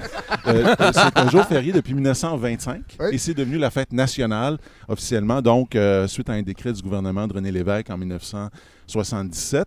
Mais le changement de nom officiel en 77 n'a pas fait disparaître, bien sûr, l'ancienne a- appellation. D'ailleurs, je vous propose euh, d'entendre ce que l'ancien joueur du Canadien, Philippe Dano, euh, en disait, lui, euh, alors que son équipe atteignait la finale de la Coupe Stanley au terme d'un invraisemblable parcours. Je vous rappelle, c'était il y a deux ans. On oublie, hein? Oui. Mais il y a deux ans, on était à, on était à quatre victoires de la Coupe Stanley à. Montréal. There you go, my friend. Well deserved. Take a bite, put it down left. Bonne Saint-Jean à tout le monde. Les Québécois, on est fiers. Let's go. On va chercher. Bon. Bon, hein? là, remettre en contexte. Ouais, le remettre en contexte, il y a- il y, a- il y a un jeune homme qui rit. Alors, alors C'est- Cole Caulfield. Alors, c'est Cole Caulfield. D'ailleurs, c'est euh, intéressant de noter que euh, le contrat de Philippe Dano euh, n'a pas été renouvelé. Non, hein, il demandait suite trop à cher. cette rare affirmation Il nationaliste. demandait Oui, trop cher. Vous pensez? Oui, c'est ça, c'est ça. Ah, c'est une question d'argent. Il est parti, il est parti, il peut-être que. M. Molson n'avait pas trop aimé ça. Là, la- Non, je pense pas. Je pense que c'est plus qu'il demandait trop d'argent. Ah, d'accord. En tout cas, il est allé gagner ses millions à Los Ouais, Angeles, voilà. où il y a eu des excellentes saisons Tout à d'ailleurs. Jeune Cole Caulfield, qui est toujours là, lui en Oui. était à sa toute première expérience et comme vous avez pu remarquer, trouvait ça très drôle. Et lui, et lui vient de recevoir un juteux oui, contrat. oui, bien sûr. Ouais. Mais ça, c'est bon. Et c'est- c'est- c'est- alors, il faut le dire, la Saint-Jean-Baptiste est une drôle de fête. Euh, parce que Saint-Jean-Baptiste lui-même était un drôle de personnage, un original, voire même un détraqué. Oui. Alors, euh, Ah, là... ouais, ouais, ouais, faudrait peut-être ouvrir une petite parenthèse, Mathieu. Ouais, hein, original et détraqué. Oui. hein, ça- alors, c'est parce que oh, alors, les auditeurs auditrices de la balado auront reconnu aussi une formule original et détraqué, originaux et détraqués, d'un célèbre recueil euh, de, de récits de Louis Fréchette. Et vous êtes venu faire une chronique J'étais venu faire une chronique. complète. En fait, un, un épisode complet Oui, sur, sur- sur la les originaux et détraqués. Oui. On avait parlé des originaux détraqués. Euh, c'est un livre de 1892 de Louis Fréchette. Et là, pourquoi je- on a décidé de- d'en parler, c'est parce qu'il faut remettre... Dev- devant euh, Nino. devant Nino. C'est parce qu'il faut remettre les pendules à l'heure. C'est qu'en fin d'émission, nous, on pensait, tu sais, on est, on est romantique. Fred. hein, on Mais pensait... attendez, Mathieu, j'ai Oui. le. OK, j'ai- on- ah on-. Tenez-vous bien. Ah, J'ai un enregistrement inédit de la voix de Louis Fréchette. ben voyons. Alors, à ma connaissance, c'est la première fois qu'on entend la voix de Fréchette. L'enregistrement date de 1907, Mais un c'est an fou. avant la mort de Fréchette. Ah ouais. Et un hasard incroyable voyons. fait qu'un bibliothécaire de l'Université de Montréal, dont je ne peux donner le nom, parce qu'en fait, il travaille sur beaucoup de fonds d'archives québécois, a trouvé ça dans la collection d'un professeur d'université décédé récemment, dont je ne peux révéler le nom non plus. Et on Louis- aurait cette oui, exclusivité-là. oui. À un an avant la mort de Fréchette, il lit ce poème qui s'appelle Le rêve de la vie. Vous allez voir, c'est un- une bluette. C'est un peu joli. Mais est-ce que vous êtes prêts? Oui. On entend ça? Écoutez, bon, OK, parfait. Bon, je vais. poète aux abois, quand revenait la saison rose, j'allais promener sous les bois, mon cœur morose. Une autre vie est là pour nous, ouverte à tout âme fidèle. Bien tard, hélas, à deux genoux, je rêve d'elle. Bon, Je rêve d'elle. Ouais. Notre vie morose. Alors, c'est c'est moi et Mathieu. On était bien facétieux. On, a, Ah. on a inventé. C'est un canular. C'est un canular. Ben ouais. Ça ressemble, que mettons, vous entendez des enregistrements d'Henri Ben, Bergson, là, de ces années-là. Ouais. Ça, ça sonnait de même. Oui. Ou Paul Claudel, ça m'a fait penser Oui. un peu à ça aussi. Là. Et là, euh, Mais là, moi, moi, je vous ai pas dit. Là, j'entends ça. Là, je me dis, bon, OK. Là, on était sûr qu'on allait recevoir plein de Ah courriels. oui, oui, Oui. là, ça va Oui. faire la une Mais du les gens devoir. Mais, mais, mais j'ai eu un Non, mais c'est là collègue. que tu vois les fake news, hein. Les gens sont jambons, hein. Ils écoutent. Ben, ah, c'est le fun. J'ai- Fréchette. J'ai j'ai eu un collègue à l'Université de Montréal que je salue d'ailleurs, Yann Vallée, qui m'écrit quelques jours euh, après la diffusion. Il dit Hey Nino, c'est toi qui as fait ça, euh, Louis Fréchette Puis là, Mathieu Nino, je l'avais Bellil, quand même mis Mathieu- dans- dans moi j'avais rien à voir, Ah ni dans l'idéation, ni dans la diffusion. Mais Mathieu m'en avait parlé. Mais ça m'a tout de même surpris, je crois, comme vous autres. Moi, quand je me suis dit ça, je me suis dit, bon, ça y est, ils vont en parler dans le journal. Non. Euh, ça va. Écoute, un enregistrement de Louis Fréchette, c'est Ça, merveilleux. ça donne, ça- ça donne quand même une Personne idée n'en de a notre- parlé. Notre rapport au passé et à la littérature, oui. parce que tout le monde s'en est torché. Ouais, Ou personne à peu près. écoute la balado. Non, non, ça, on Non. sait qu'il y a ça des m'étonnerait. gens qui Un peu des deux. Mais, mais, non, mais peut-être. Alors, je pense que les gens nous font vraiment confiance. Fred. Peut-être, peut-être. Euh, mais là, là, c'est fini, bien Oui, sûr. hein, oui. Notre capital est épuisé.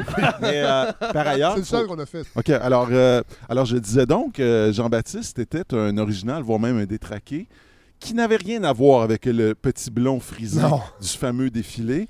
Cousin de Jésus, selon le récit de l'Évangile, il a découvert très tôt sa vocation de prophète, devant paver la voie au Messie. hein. Euh, ce qui l'a amené d'ailleurs à rompre, euh, comme on le faisait quand on était prophète à cette époque, tout lien avec la société. Alors il vivait dans le désert, il dormait dans des cavernes, il se nourrissait de sauterelles et de miel sauvage, il se vêtait de peau de chameau. Et il a commencé, c'était une idée assez géniale, faut y penser, à baptiser euh, des vrai? disciples dans une- un fleuve qui était probablement l'équivalent de la rivière l'Acadie, Oui. euh, c'est-à-dire pas grand-chose, le, le Jourdain. Et Jean-Baptiste était l'homme qui disait ces quatre vérités à ses contemporains. Il n'avait peur ni du pouvoir ni des conséquences de ses paroles. Et c'est une fin assez triste hein, qu'il a connue Ouais. parce qu'il meurt dans l'anonymat quasi complet, alors que Jésus, que Baptiste avait lui-même baptisé, Oui. euh, a- a- connaissait son ascension. Ah ouais, c'est comme mais- au moment où Jean-Baptiste, son étoile à lui est en train de pâlir, Ouais. celle de Jésus est en pleine ascension. Mais, mais sa tête va être tranchée par le roi Hérode. Ben voilà. C'est ça. Alors, euh, c'est exactement ce qui produit. Et c'est une fin qui est d'une tristesse infinie parce que la, la- la décapitation de Jean-Baptiste est le résultat d'une sorte de pari un peu puéril. Le roi Hérode. Alors, d'abord, il faut dire ceci c'est que Jean-Baptiste avait des paroles très dures contre Hérode Oui. et sa femme qui était. il- avait la femme qu'il avait épousée, qui s'appelait Hérodiade, avait été volée à son beau-frère. Donc, autrement dit, il a fait mourir le beau-frère pour pouvoir épouser la femme. Et Jean-Baptiste, lui, évidemment, passait son temps à gueuler du, du fond de sa geôle et à rappeler à, à Hérode qu'il était euh, non seulement, comment dire, meurtrier, incestueux. Imaginez, si vous Ouais, voulez. Puis à un moment donné, Hérode il- a un kick sur la fille d'Hérodias, qui s'appelle Salomé. Euh, Hérodiade, pardon, qui s'appelle Salomé. Et il dit à Salomé euh, Pourrais-tu faire une danse euh, devant mes invités et moi? Puis euh, euh, fais-moi une danse. Allez, fais-moi une danse. Une danse, évidemment, lascive. Oui, oui, oui, oui, oui, oui. Et, euh, et je suis prêt à te donner la Une, moitié. une danse à 10 sersterces. oui, c'est ça. Ou drachme, enfin, selon. euh, Ouais, c'est ça. Les Et- c'est en gond, là. Euh, non, non, les sesterces, ça devait être tout ça. Enfin, euh, ou en tout cas, des talents de machin. Bref, il dit Je suis prêt à te donner ce que tu me demanderas. Ouais. Et Salomé fait sa La danse. tête. Et à la fin, ben, elle va voir sa mère et sa mère lui dit Demande la tête de Jean-Baptiste. Sur un plateau. Voilà. Et Hérode est un peu, euh, comment dire, il est pris à son jeu. Il va faire décapiter euh, Jean-Baptiste. Ce récit religieux euh, est fascinant parce Ouais. qu'évidemment, euh, mais il fait un peu peut-être oublier le fait que la Saint-Jean, celle que l'on fête en tout cas, a des origines païennes Oui, aussi. oui, oui. Comme d'ailleurs c'est le cas pour bien des fêtes. La On plupart. fête Noël et Pâques à des moments qui ont sans doute aucun rapport avec euh, les moments historiques où les événements se seraient produits. Pour les peuples du Nord, la Saint-Jean est liée au solstice d'été. Euh, qui correspond au jour le plus long. On, vient de le vivre. Oui. Euh, Et parti- la Saint-Jean, ça c'est une chose que j'ai découverte il y a quelques années. La Saint-Jean est particulièrement fêtée en Scandinavie. En, en Norvège et au Danemark, d'ailleurs, on, on l'appelle la Sankt Hans. Alors Jean est prononcé Hans avec un H euh, en norvégien et en danois, ce qui d'ailleurs n'est pas très loin, pensons-y, du fameux Han, la Saint-Han. De Joliette? Oui, oui. Joliette? Et, et- et- et ce qui Donc. Joliette serait notre ville la plus scandinave. Voilà, exactement. Oui. Non, moi, je pense sérieusement qu'il y a quelque chose probablement de scandinave là-dedans. Là. Tu sais, la Saint-Han, Ouais. c'est des, des- des Danois. euh, Il y a quelque chose de norvégien là-dedans. Hein, c'est un peu comme quand on... Moi, ça me, euh, je me rappelle quand j'avais présenté ma, ma- ma douce moitié à des amis de Shawinigan. Puis euh, elle, ma douce moitié, a grandi sur le plateau Mont-Royal, hein, avec ce petit accent Oui. un peu fin. Là. Euh, oui, bon. Alors, euh, et puis, euh, à un moment donné, il y a quelqu'un qui... Ma, ma, blo- ma blonde, elle, sert du jus à, à un gars, un ami. Il dit « Ah, il est bon ton hu! Il est bon ton hu! » Elle comprenait pas. « Pardon, plaît-il? » Alors, en Finlande, c'est la Joannus, OK? Et en passant, la Saint-Jean, c'est aussi une fête qui est célébrée en Belgique. On est quand même au Oui, nord, en hein? France, Nord- euh, en France, en particulier en Bretagne, où longtemps, d'ailleurs, la Saint-Jean s'est confondue avec le culte du soleil. Mais le frais, frais le cas de la, Suède est particulièrement intéressant. La Saint-Jean, qu'on appelle aussi là-bas la Midsommar. Midsommar, d'ailleurs, s'il y a des cinéphiles parmi vous, Un vous avez célèbre vu film. ce film d'horreur soft. Extraordinaire. Euh, Soft, oui, je ben, sais pas. ben, moi, je trouve ça. ben, en tout cas, c'est beau. C'est comme un film d'horreur Oui. lumineux. OK? Midsommar, vous irez voir ça. C'est un film paru il y a quelques années Oui, où euh, des gens qui, euh, des jeunes euh, sont en Suède, puis à un moment donné, s'en vont en campagne, puis surtout dans une espèce de secte étrange où on fête encore les rites Ah ouais, les rites païens. Ouais, les rites païens. Tu sais, du genre, euh, tu sais, à 70 ans, je pense qu'il faut que euh, les gens de 70 ans et plus, il faut qu'ils sautent d'une montagne. Puis s'ils survivent, c'est correct. Puis s'ils survivent pas, ben. C'est en tout cas, correct aussi. C'est correct aussi, c'est ça. Alors, alors, non mais. Une métaphore des CHSLD. La Midsommar en. My God. Hey, c'est vrai ça. Ah, Seigneur. Alors, euh, c'est presque aussi important la Midsommar en Suède que Noël. Oh. Euh, et d'ailleurs, dans les campagnes suédoises, la tradition est encore en vigueur. On érige, ce qu'on- on érige pardon, ce qu'on appelle un mât de verdure. Donc, c'est une espèce de poteau. Ah oui. La danse du poteau, là. C'est une espèce de poteau rempli de fleurs et de, de plantes. Et on danse autour pendant la Ah. nuit. Et, et- et on boit, alors on boit du schnapps, on mange du hareng fumé, des pommes de terre, de la crème sûre, on boit de l'aquavite. Oui. Et on joue au cube, Q-U-B-B-E.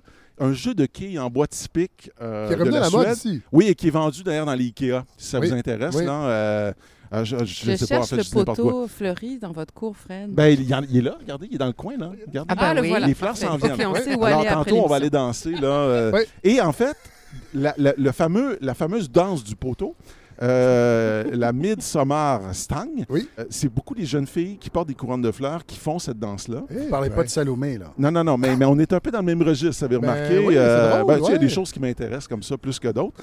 Mais euh, et, et c'est très beau parce qu'après, les jeunes filles, alors en général, la tradition veut que leur couronne de fleurs, elles vont aller la déposer sous leur oreiller et qu'elles vont dormir et pouvoir rêver à leur futur mari. Ah. Évidemment, il y en a qui n'attendent pas euh, le rêve et qui, dans- durant cette nuit de la Saint-Jean, parce que nuit de la Saint-Jean, en passant, c'est pas juste le nom d'un vin de dépanneur cheap, c'est aussi cette nuit de passion Oui. hein, où les jeunes amoureux se ensuite- retrouvent un peu loin, à l'écart, hein, dans la campagne, et connaissent l'amour, et fêtent la vie, et fêtent l'avenir et tout.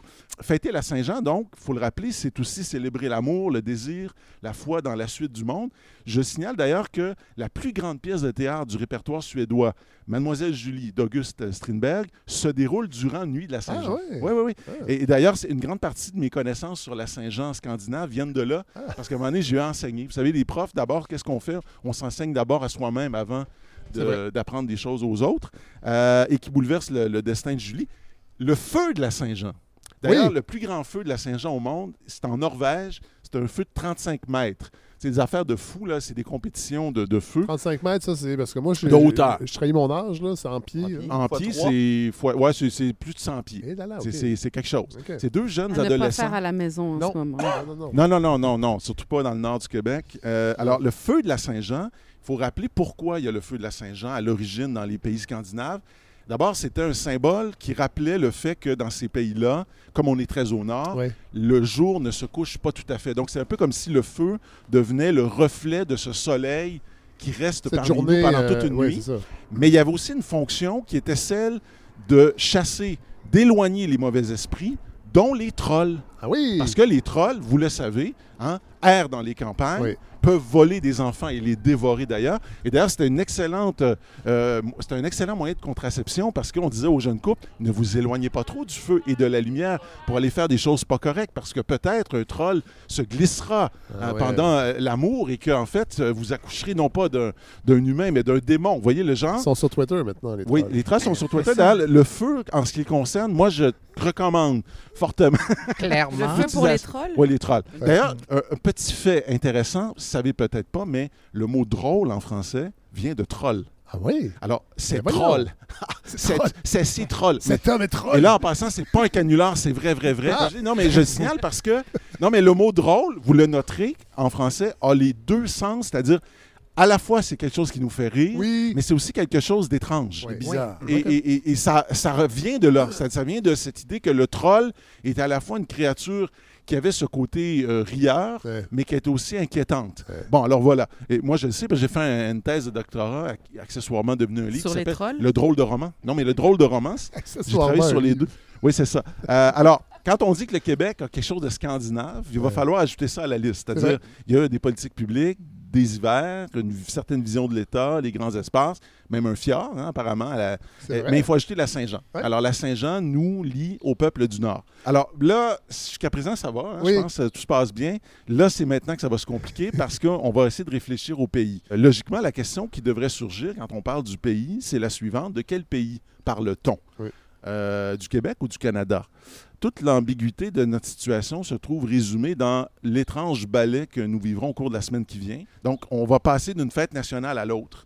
Euh, de la fête nationale du Québec, donc la, la Saint-Jean, à la fête nationale du Canada, fête de la Confédération, deux jours fériés pour notre ami Nicolas, mais quand même, hein, qui ont un sens apparemment politique. L'ambiguïté, je vais la vivre de, particulièrement, euh, de manière particulièrement aiguë parce que je pars en voyage avec ma conjointe le Ah. 24 Wow. et je, rev- je quitte le pays donc le 24 et je reviens le 1er Quand juillet. vous quittez le pays, vous, vous quittez euh, Ben- le Québec ou le Canada? Ben c'est ça, là, c'est ça le problème, c'est que je sais pas qu'est-ce que je vais quitter et je suis pas sûr d'où je vais revenir.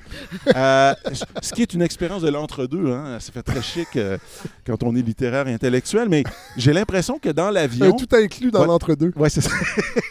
Ça sonne pas... euh, Prochain livre. Ouais. J'ai l'impression que si dans l'avion, quelqu'un nous demande, tu sais, par exemple, un Français comme dans le film de Ouais, Falardeau, là, ouais. mais vous êtes Canadien. Et là, que, que- que moi et ma conjointe, on va être comme Elvis Gratton et sa femme Linda, qu'on fera pas tellement mieux. Hein? On est des Canadiens français d'expression française-française. Des Américains du Nord, bon, vous connaissez la, la Mathieu suite. voulait que je mette l'extrême. Ouais. J'ai fait, hey, Mathieu, on l'a entendu mille Ben non, fois, il n'a pas ça. pu s'empêcher. Les, les Français continuent d'ailleurs de nous considérer généralement comme des Canadiens. Vrai. hein. Euh, et nous continuons de nous empêtrer dans les nuances sans vraiment parvenir à trancher la question. Nous vivons dans une sorte d'écart euh, entre l'attachement affectif, identitaire, rêvé, celui qui nous lie au Québec, et le droit international, la légalité, la réalité, on pourrait dire crue et froide, qui fait de nous des Canadiens. Et le problème, je pense, c'est que c'est encore et toujours le pays affectif que nous pensons et continuons d'investir, le Québec, et pas le pays réel, le Canada, qui demeure pour nous dans l'ordre de l'impensé. Je parle d'un problème parce que j'ai l'impression qu'on est comme pris entre un rêve et une réalité. Euh, autour de la table, nous sommes tous et toutes des Québécois, Québécoises et participants à l'élaboration de la culture, de l'aventure singulière qui est celle du Québec. Moi, j'écris des essais qui participent forcément à la littérature québécoise. Mélika et Nicolas travaillent pour une revue qui s'appelle Lettres québécoises. Bon, c'est LQ, là, mais quand même, là, euh, disons les choses. Euh, Éric est un grand spécialiste de l'histoire québécoise. Nino s'intéresse d'un point de vue archivistique et euh, bibliothéconomique à la culture québécoise. Et vous-même, Fred, ben, vous contribuez. Ben, moi, j'ai un micro à tous ces gens-là. Ben, c'est ça. Puis vous, vous, vous contribuez à la vitalité de la vie intellectuelle et culturelle québécoise avec cette formidable balado 100% indépendante. Et d'ailleurs, il faut le dire, Fred, puis juste un petit hommage, quand on goûte à l'indépendance, c'est dur après hein, de Oui. revenir en arrière. Et je le dis à de la balado et j'ai l'impression que c'est vrai de tout. C'est Et ça serait peut-être la même chose avec le pays. Enfin, on, on y revient. Bref. Il n'y a, aucun peuple indépendant qui a voulu renoncer à son Non, indépendance. c'est vrai, il n'y a jamais eu de référendum pour revenir en arrière. Euh, bref, disons-le crûment, personne ici ne s'intéresse vraiment au Canada, ni ne se réclame d'une histoire, d'une culture, d'une littérature canadienne, pour la simple raison que la question, on dirait, je l'ai dit tantôt, demeure dans l'ordre de l'im- de l'impensé. Nous ne savons pas tellement quoi faire de cela. Nous sommes muets à propos du Canada, sauf bien sûr lors de la distribution de chèques et de prix comme euh, chèque d'assurance chômage, euh, de pension, ou un prix du gouverneur général, euh, ou une chaire de recherche du Canada, ou bien, bien sûr, évidemment, lorsqu'il est question de la météo à Yellowknife ou à, à Regina, là, notre canadianité apparaît, mais, mais autrement, très peu. Et en ce sens, le Parti québécois n'a pas réussi l'indépendance, il a réussi à décanadianiser le Québec. Euh, euh, c'est-à-dire à nous séparer mentalement, culturellement, intellectuellement du Canada, au point où je pense la possibilité même d'un débat ou d'un dialogue avec le reste du Canada est devenue pratiquement inexistante en dehors de quelques instances plus ou moins artificielles et généreusement subventionnées euh, par le gouvernement fédéral. Non, mais soyons francs. Là, euh, Ouais. j'ai- ou André Pratt. oui, c'est ça. Euh, Alors, je sais que le propos que je tiens aujourd'hui va en faire réagir quelques-uns qui se diront c'est fini tout ça. Euh, nous sommes ailleurs. Alors, bien sûr, je le demanderai où, mais euh, nous sommes ailleurs. La question du pays n'intéresse plus personne. Nous sommes citoyens du monde. C'est vrai, la planète brûle, puis il y a peut-être des choses qui sont très urgentes. Ceci dit, euh, on reste, à moins d'être multimillionnaire ou milliardaire, parce qu'il ne faut pas oublier ces migrants-là, qui sont des migrants de luxe et qui, eux, ont Oui. ce luxe de choisir leur pays comme on change de chemise. Nous ne pouvons pas magasiner notre citoyenneté. Nous sommes d'un lieu, d'une époque. Mais je sais, et je le répète, je sais, je comprends que parler du pays peut nous donner l'impression de revenir à une autre époque. ouais. D'ailleurs, c'est un peu ce qu'on a fait en parlant de Stitcho. On est, on est revenu sur une, une époque du- de l'histoire du Québec qui... euh, Il n'y a plus vraiment aujourd'hui de tout ces ça est né? grands événements. Je me- pour moi, c'était très, très significatif qu'en 2012, il y a eu, euh, je me souviens, durant les, les grands, les grands événements de, de- de- de- étudiants, ouais. un événement tenu, je crois, au Jésus, qui s'intitulait Nous, avec un point d'interrogation. Et, et pour moi, c'était très symptomatique de, Ouais. du- de la difficulté à parler politiquement ou à, ou à savoir même de qui on parle quand on dit nous. Euh, c'est vrai que ça nous ramène à une autre époque qui était celle où on attendait de l'intellectuel, de l'écrivain québécois qu'il se commette en faveur du pays, qu'il fasse un avec le nous, qu'il soit le chantre du destin commun.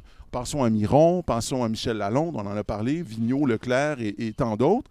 Et je comprends qu'à un moment donné, cette adéquation entre la parole de l'artiste et la quête d'un pays n'a plus été possible. En tout cas, pas dans les termes qu'on avait connus, qui étaient les termes peut-être d'une sorte d'innocence, où on avait, certains artistes, je pense, avaient le- vraiment le sentiment, un peu comme Victor Hugo à une autre époque, d'être la voix du peuple. Ouais. Euh, la- parce que bien sûr, la littérature, c'est bien autre chose qu'une pétition en faveur de l'indépendance. L'art, c'est bien autre chose qu'une manifestation politique. Et c'est vrai qu'il y a 40 ou 50 ans, euh, la vie des écrivains était sans doute, comme le s'en plaignait déjà Jacques Godbout en 72, ce qu'il appelait lui une longue Saint-Jean-Baptiste. Euh, il disait la vie, c'est quoi au fond un écrivain québécois? L'écrivain québécois a un service national obligatoire. hein. il doit parler du pays, il doit écrire des romans, de la poésie du pays. Clairement, les, clairement on n'est plus là. Je pense que vous êtes d'accord avec moi. Les choses ont changé. Mais j'aurais envie de dire, la nature du service obligatoire a changé, mais il se peut que ce service obligatoire soit encore là. Moi, j'aurais envie de dire qu'aujourd'hui, euh, la vie des écrivains n'est plus une longue Saint-Jean-Baptiste, Oui. on s'entend là-dessus, mais c'est peut-être euh, simplement devenu une longue, une interminable demande de subvention, avec rapport d'étape et bilan à la clé.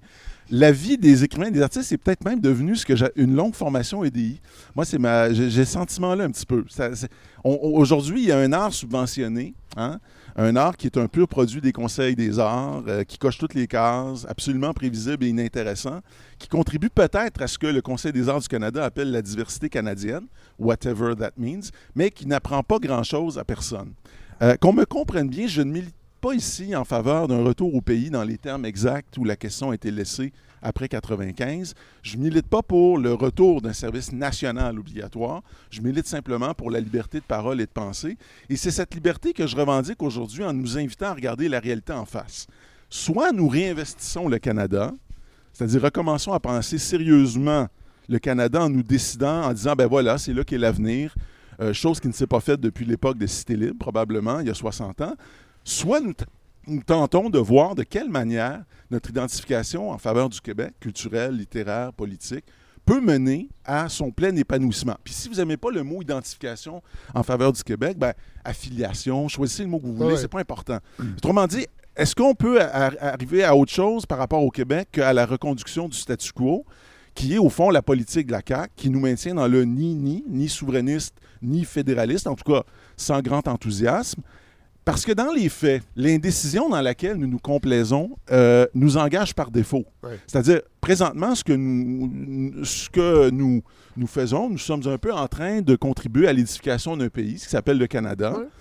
Et c'est pour cette raison-là que j'ai pas mal de misère avec l'argument de ceux et celles qui refusent de s'engager dans un projet de souveraineté, par exemple, parce qu'ils y trouveraient des gens qu'ils n'aiment pas. Ça, c'est un, ça, un résumé d'un souper qu'on a eu, euh, moi et Mathieu, il y a- il y, a quelques mois. Un souper, oui, euh, euh, Grosse discussion. vif. Oui. Parce que trop à gauche, trop à droite. Je- dans les- parce que dans les faits, c'est ça, c'est que présentement, nous faisons un pays, ça s'appelle le Canada, dans lequel il y a plein de gens que nous n'aimons pas.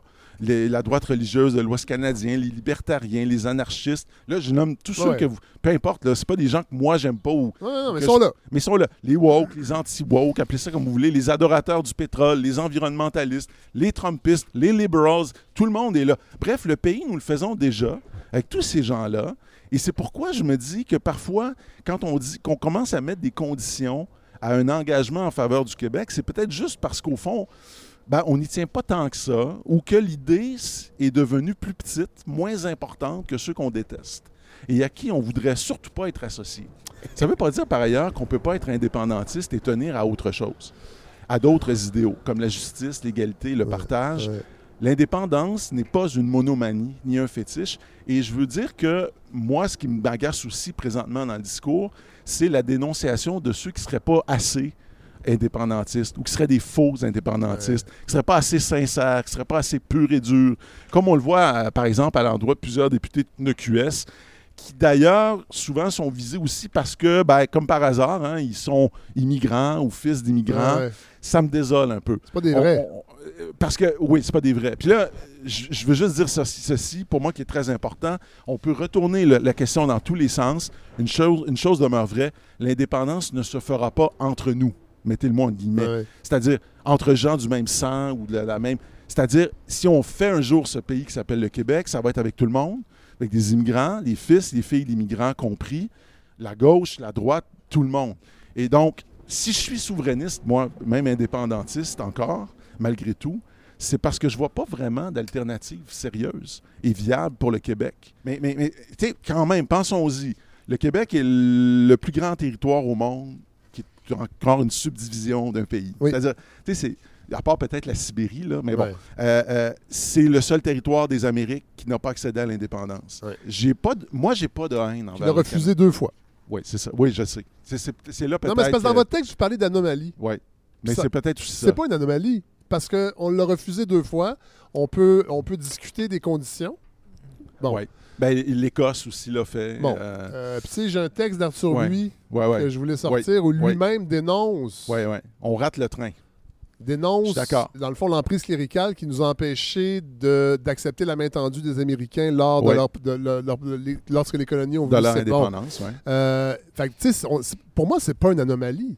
Ben, on a choisi plusieurs fois le chemin inverse. Oui, c'est ça. Il faut quand même en prendre compte. ça Non, non, je suis absolument d'accord. Et je pense que ça fait partie de la f- espèce de fatigue. Je veux juste ajouter que en 2023, là, présentement, je- moi, je réfléchis à cette question-là depuis longtemps. Je ne vois pas encore c'est quoi. Qu'est-ce qu'on fait d'autre? Puis si on. Puis si. Mais- Non, mais s'il faut on fait autre chose, ben à ce moment-là, investissons-le. Parce que si on l'investit pas, les choses se font sans nous. Ouais. C'est ça qui se Ouais, passe. ouais. Puis se- se font par défaut sans nous. Ouais. C'est ça qui se passe Éric, au Canada euh, actuellement. Éric Bédard, vous avez pris des notes, là? Oui, ah oui, je ne sais pas par quel bout euh, commencer. C'est euh, le, le problème là, c'est le problème, c'est que choisir entre le Québec et le Canada. euh, moi, la grande découverte que j'ai faite quand je militais en 1995, euh, c'est que c'est que finalement, une majorité de Québécois euh, rêvent encore et aujourd'hui, à peu près, euh, d'une reconnaissance à l'intérieur du Canada. Mhm. C'est-à-dire Ouais. que les- on dirait que les Québécois ne se posent pas la question dans ces termes-là. Mhm. Euh, c'est pour ça d'ailleurs que je crois qu'un prochain référendum devrait offrir des options, hein, plutôt Mhm. que de dire vous êtes pour ou contre Ouais, telle ouais. option. Ben non, on vous met, on vous met la, la- la li- on fait une liste de deux ou trois propositions, puis vous choisissez celle que vous préférez. Je trouve que ce serait plus sain que, que de dire oui ou non à quelque chose, Mhm. parce qu'il y a toujours plein de raisons d'être contre quelque chose. Ouais. Mais de dire j'adhère en 1982, ça, j'aimerais ça, moi, que ça soit sur euh, le Ouais. bulletin de vote. là. Ouais. Est-ce qu'on est d'accord avec le Canada de 82, le statu quo? Euh, Bon, euh, ou est-ce qu'on veut une réforme en profondeur du Canada pour reconnaître le Québec? Ou est-ce qu'on veut l'indépendance? Alors, euh, mais malheureusement, par rapport à ta démonstration, j'ai l'impression que le, le- le choix d'une réforme, d'une reconnaissance à l'intérieur du Canada reste Ouais. Euh, le premier choix euh, des Québécois, ça l'a toujours été, ou à peu près, plutôt qu'une indépendance. euh, et, et voilà. Donc, c'est- pour ça que je, moi aussi, je pense que le- le- les vraies options, c'est le statu quo et l'indépendance, mais beaucoup de Québécois continuent de nourrir des, aspirations Ouais. à une reconnaissance. Et ça, c'est peut-être dû au fait que ben, le Canada a, a récupéré, entre guillemets, des éléments identitaires de Mhm, ce qu'étaient mhm. nos ancêtres. Le Canada, le premier Canada, c'était la vallée du Saint-Laurent. Ah les oui, premiers oui. Canadiens, c'était les descendants de Français. national, c'est qui n'était- l'hymne, bon, l'hymne national. ouais. Alors peut-être que tout ça a joué dans, dans, je sais pas, la psyché collective de souhaiter cette espèce de troisième voie. Euh, deuxième élément où j'ai... euh, Ouais, un autre élément que, que je voudrais souligner, ce que je vois... euh, euh, moi, je vois deux, deux impasses. Euh, Je, vois en tout cas une grande impasse dans le mouvement souverainiste actuel.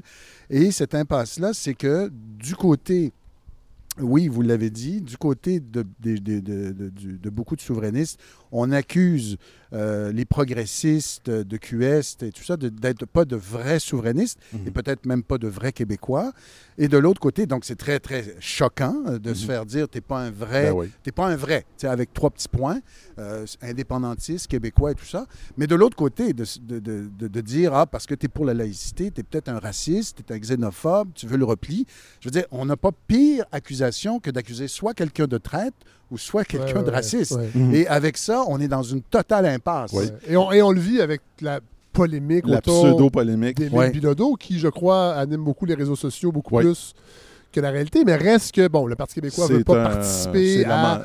Toute l'histoire était un peu lamentable. Oui, oui, c'est Ouais. ça. Mais... Et, et je termine avec un exemple. J'ai écouté une balado que j'ai trouvé fantastique sur Léon Blum, la vie de Léon Blum sur France Inter.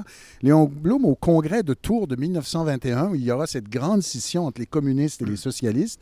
Euh, Léon Blum, qui était à ce moment-là minoritaire, les communistes vont, vont, vont- vont aller avec un nouveau parti.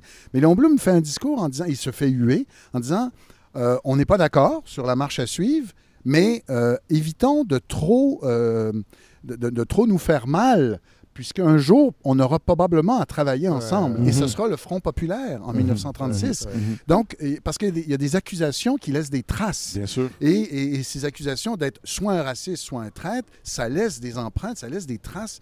Et Ouais, il, faut, il faut se ménager entre gens qui n'avons pas la même vision peut-être de l'avenir et de la route. On a la même destination, mais pas la même route. Mais on se ménage pas beaucoup. euh, On se ménage pas depuis quelques années, non, là, non. c'est- c'est- Moi, je dois avouer que pour. euh, tu sais, moi, j'ai voté oui en 95. Euh, je revoterais oui s'il y avait un référendum. Ouais. Sauf que ça m'intéresse beaucoup moins qu'avant. Ouais. Puis moi, j'ai dit au moins 200 fois sur scène que j'étais indépendantiste dans le temps des apartistes. Mhm. J'ai l'impression que ça fait 50 ans. Euh, et j'ai l'impression que le mouvement souverainiste a énormément changé depuis que moi, je m'inscrivais dans ce mouvement-là au début des années 2000. Et moi, je j'aurais de la difficulté à être sur une même tribune que la Ouais. majorité des ténors actuels du nationalisme québécois que je trouve refermé sur lui-même. Vous parliez de... En fait, qui se referme de plus en plus. Vous parliez que ça manque d'amour. Ça manque d'amour, ça manque... Ça manque d'ouverture à la différence. Mhm. Ça Différence- manque d'ouverture à soi, à soi-même. Ouais. Donc, Les gens comme moi, on est nés ici. Ouais. Je suis née au Saguenay. Le premier ancêtre du côté de ma mère est arrivé ici en 1662. Ouais. Je veux dire, On fait, et bon, même, que- même s'il était arrivé avant-hier, peu importe, mais je veux dire, là, Mhm. c'est rejeter ses propres enfants.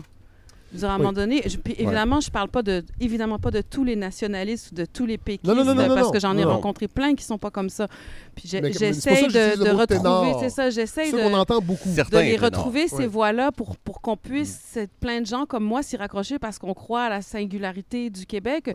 Quand j'ai vécu des années en France, de 2005 à Mhm. 2017, et j'étais tellement fière d'être québécoise. Ouais, ouais. Et de quoi j'étais fière? Puisque je me rappelle de mes discussions, notamment avec des femmes musulmanes ou avec des amis immigrés là-bas, c'était un pays progressiste, c'était un pays où on pouvait vivre librement, c'était un pays féministe, c'était un pays, quand il y a eu le, le- le mariage pour tous en France en 2011, puis que les gens ont marché dans la rue pour se révolter, nous, ça faisait des années Ben que oui. ça existait, on était admirés pour ça. J'étais Ouais. hyper fière de ça. J'étais fière de la révolte étudiante en 2012 parce que j'étais encore là-bas. Et puis, je, je, je me sentais incluse dans une société égalitaire, progressiste, diverse. Et depuis que je suis revenue au Québec, donc en 2017, je vois ça s'amenuiser et je pense que peut-être qu'il faudrait tous qu'on reprenne la parole tous ensemble, qu'on est en train, de- comme on est en train de le faire ici, même si on peut avoir des Avec désaccords, comme disait Eric, avec Eric. Ben moi, je peux être le token de beaucoup de gens, puis Eric aussi. Fait on fera un Ouais. club des tokens. Non, mais vous voyez ce que je veux dire? Donc, donc c'est même pas seulement rejeter l'autre, c'est rejeter l'autre en soi. Nino, je pense que tu- Oui, non, j'aurais quelques petites choses à dire sur ce dont on vient de parler. C'est sûr aussi qu'il ne faut pas tomber dans un piège, euh, justement, d'être trop dur avec nous-mêmes.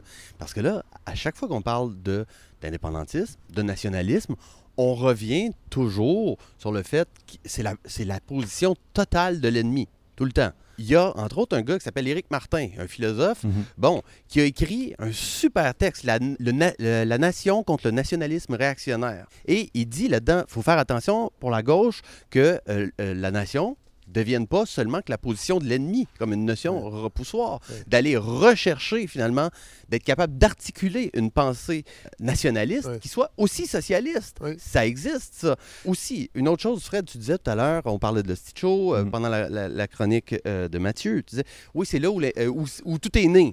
C'est pas, c'est pas Non, tout non, à fait exact. c'est que- le discours de ces gens-là. Ben, c'est là où le néo-nationalisme est né. là. Donc, l'indépendantisme Oui, ben, des années gens-là, c'est des- 60. c'est des baby- mais on, va les, on va les nommer, c'est les baby boomers. mais et- Eric, cette année, a fait la préface d'un livre de l'historien Maurice Séguin, Mhm. justement, euh, qui s'appelle L'idée d'indépendance au Québec, où il plonge l'indépendantisme dans des racines profondes. Oui. Parce que Mhm. oui, les années 60, mais il y a aussi le nationalisme et l'indépendantisme des années 30. Il y a les patriotes. Avant ça, il y a eu énormément de combats depuis 1760, puis Maurice Séguin revient là-dessus. Sur la fatigue qu'on ressent, la fatigue culturelle, on, on- on- on la ressent toujours par rapport à l'échec du référendum de 80 puis de 95. Mais on pourrait parler aussi peut-être un peu plus souvent de l'échec aussi du projet nationaliste canadien, parce qu'il y avait des réformes qui ont été annoncées. Oui. Euh, il y, a- il y a un échec total du projet canadien en 80 et en 95. Ça, quand on parle de la fatigue culturelle, on y revient moins souvent. Mais il y a une fatigue culturelle canadienne aussi. Puis au, au Canada, finalement, il y a une espèce, on dit il n'y a pas de nationalisme au Canada. C'est tout à fait faux. Il y a comme une espèce de nationalisme, qu'on pourrait dire un nationalisme zombie. Écoutez, Justin Trudeau, euh, euh, mais qui, qui- qui- qui est un nationalisme d'effacement. Justin Trudeau C'est- disait en deux- en- oui, c'est les pires parce que il, il- se nomment pas. c'est ça, exactement. En, en- en 2015 ou en 2016 au New York Times, il disait There is no core identity in Canada, Ouais. there is no mainstream, on a juste des valeurs, bon, etc. Mais, mais il dit il n'y a pas de nationalisme au Canada, alors que c'est ça Ben, c'est même pas- la position nationaliste vrai. canadienne. Et on voudrait C'est un d'ailleurs. messianisme. C'est c'est un messianisme et un nationalisme de majoritaire qui est très agressif. Et on voudrait d'ailleurs imposer cette conception-là euh, aussi au Québec. Puis c'est sûr aussi que quand tu es un pays. Oui, aussi au Canada. quand, quand tu es un pays euh, euh, criminel et impérialiste comme le Canada l'est, c'est sûr que tu veux pas qu'il y ait rien qui tienne ça. Non, non, il n'y a pas ouais. d'unité, il y a Ouais. pas... Non, non, ça se tient pas. Il y a juste des idées comme ça à gauche et à droite. Moi, je vais comme embêter tout le monde. Quand c'est la fête. Cela dit, c'est pas vraiment une Alors, fête. là. moi, je pense qu'il faudrait justement qu'on a- qu'on accepte d'être un peu plus dur avec nous-mêmes puis un peu plus critique. Moi, je pense qu'il faudrait qu'on accepte de regarder pourquoi il y a tellement de personnes qui se sentent québécois jusqu'au bout des ongles, qui se reconnaissent dans ce qui est dit dans le documentaire, qui se reconnaissent dans cet héritage-là et qui se sentent exclus. Euh, J'aimerais ça qu'on se rappelle de tout ce que j'ai énuméré tantôt qui faisait que j'étais tellement fière d'être québécoise et que je vois ça me nuiser comme peau de chagrin.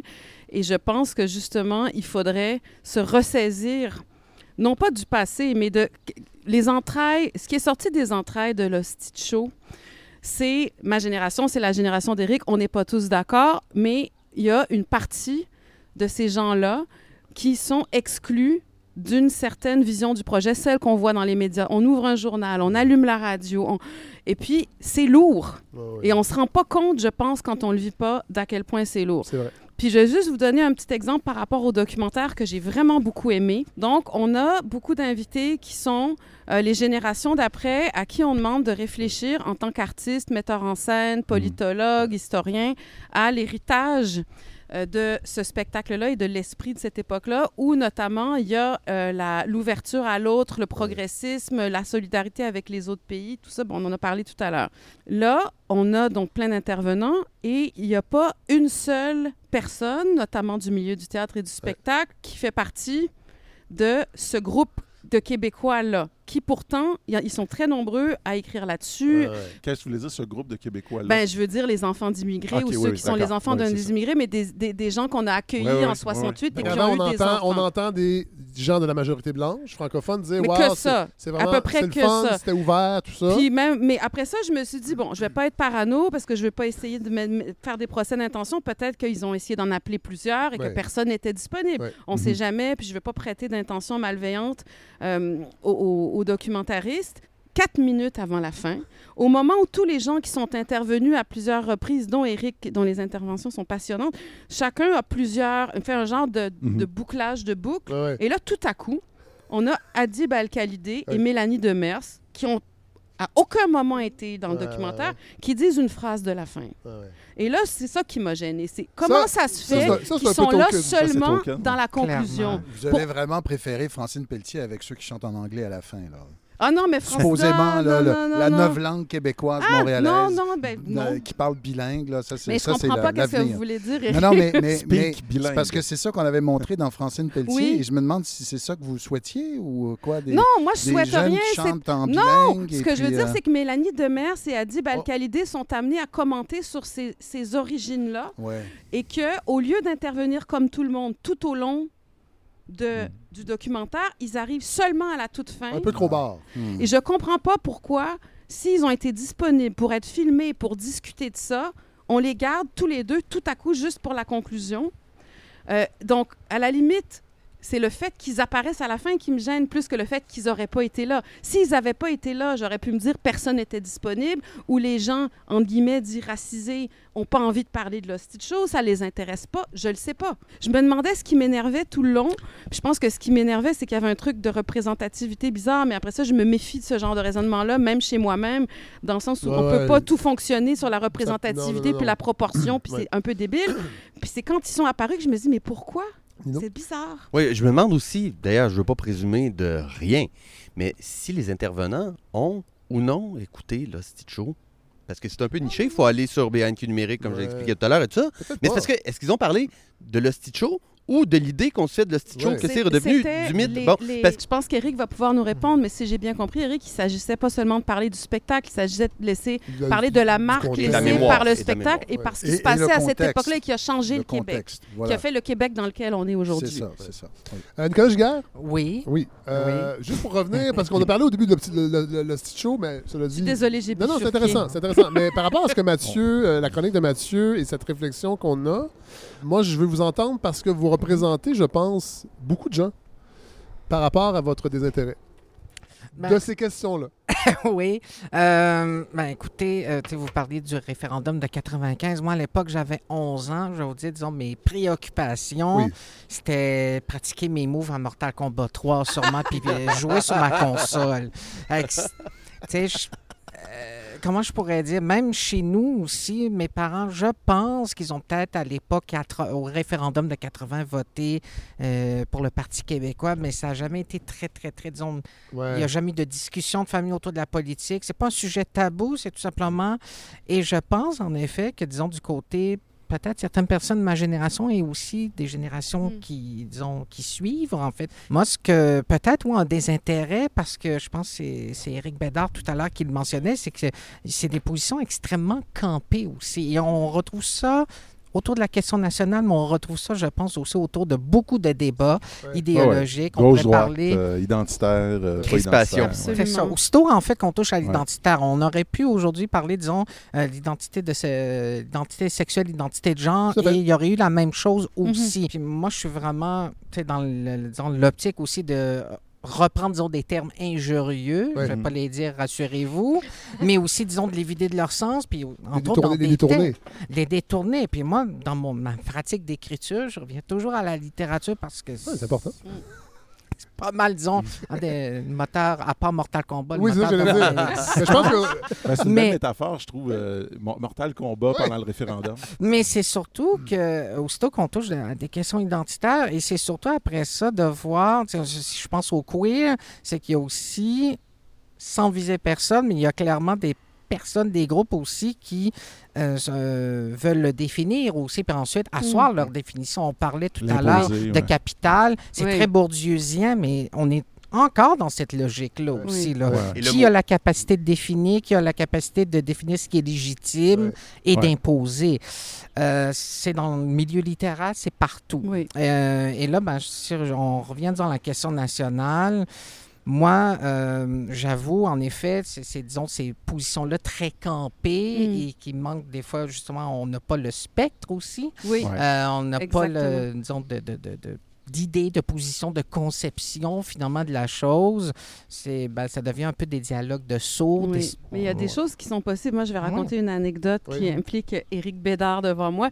Éric Bédard et moi, on a des désaccords sur beaucoup de sujets. Oui. Puis un jour, Éric est venu à l'émission de Frédéric. Il m'a demandé à ce que je sois invitée parce qu'il m'avait lu. Oui. Je l'ai lu aussi. On a passé une heure à discuter. Puis depuis, on s'entend super bien. Oui. Puis je me disais, ça, c'est le genre de geste qu'on peut faire, qui est quand même pas si compliqué, pour déjà sortir de ces, cette vision selon laquelle tout le monde aurait les positions les plus campées. Parce Oui. que les gens qui ont les positions les plus campées sont peut-être ceux qui parlent le plus fort ou ceux qu'on entend le plus ou qui sont, ceux qui sont les plus médiatisés. Mais, Mais- je suis pas certaine que ce soit la majorité. On va se diriger vers la fin parce que l'épisode est quand même costaud. C'est vrai. Puis euh, c'est quand même moi le patron. La On avait oublié que La c'était balado porte mon nom. c'est ça. Et je fais le montage. Euh, non, mais je vais revenir sur un point intéressant euh, de Mathieu dans sa chronique sur le, le, le- le Parti québécois n'a pas réussi indépendant. En fait, les Québécois ont, Ouais. ont Non, refusé ouais, deux Ouais. fois, Ouais. mais ils ont décanadisé le Québec. Oui. Est-ce que, est que ça n'a pas été quelque chose auquel les Québécois étaient attachés? La- le Canada français. Ah oui. ça, Puis, ouais. euh, on le sait, c'est les États généraux sur le français, je pense, Ouais. en 69. Ouais. Bon, il y, a, a une, cassure importante, puis on a décidé, dans le fond... ben, De miser décidé- sur le Québec. Oui, Ouais. puis si vous voulez, si vous croyez aux Français sur ce continent, ça va se passer au Québec. Dans les faits, c'est... C'est pas mal ça qui se passe. Oui. Oui, mais ce- le Canada français existe encore. Oui. La balado est allée en Acadie. Oui, mais là, Mathieu, Oui. c'est ça. On peut dire, Non, non, mais il est ouais, en... regardez-les, ils ont un Fred, accent. Non, non, c'est pas ça. Puis il y a des dis, politiques, Mais il est en lambeau. Oui, il est en est lambeau. Mais Oui, peut-être mais- que est-ce est-ce que est-ce qu'il n'y aurait pas là quelque chose à réinvestir? Parce qu'on Oui. peut, on peut bien dire Oui, là, que ouais, le. Canada, puis vous avez raison, c'est ouais. un non-pays, j'en parle jamais. Non, non, ici. moi, c'est pas ça mais il fonctionne parce que, parce que vous parlez de demande de subvention, puis on, à coup de subvention, mais ça fait- il y a des gens Ben qui oui. réussissent à parler contre le Canada en étant subventionnés. Oui, c'est ça, c'est Euh, et c'est pour ça que c'est difficile Ben, de demander à si Mathieu, attendez. Ah, c'est pour ça que c'est difficile de demander à des gens Hey, on va tout on va tout détruire ça, puis on va, on, va faire un pays. Ouais. Parce qu'on on n'est pas assiégé militairement. Je sais que c'est je sais que c'est Ah trivial ce que je dis, On n'a pas faim, on n'est mais pas c'est une vue de hein. l'esprit, Ouais. ce débat-là. Parce que dans les faits, ça fonctionne pour beaucoup de gens. Mais il y en a certains je- qui sont affamés, mais ils sont Oui, oui. jamais tenus en compte non. dans les discussions sur ils sont pas affamés à cause du Canada. Non, absolument pas. Non. Un des aspects de, de ta chronique, Mathieu, c'est sur euh, quand tu nous dis Moi, je suis pas en haine contre le Canada, j'ai pas de désir de vengeance. C'est bon. Tu dis Mm. tout ça. Et je pense que, en fait, euh, je sais que c'est pas une pause chez toi, mais c'est vertueux. C'est on souhaite soutenir quelque chose parce qu'on est d'accord, parce que c'est positif. Mais euh, dans les faits, euh, historiquement, les peuples qui ont fait leur indépendance, c'est presque toujours Ouais. parce qu'ils avaient, une- ils étaient en réaction contre Ouais, une forme d'injustice. Ouais. Donc, C'est ça que euh, ça prend peut-être. ben, euh, regardez, les, les seules fois où la souveraineté a été euh, avoisinée les 65-70% c'était après l'échec de l'accord du lac.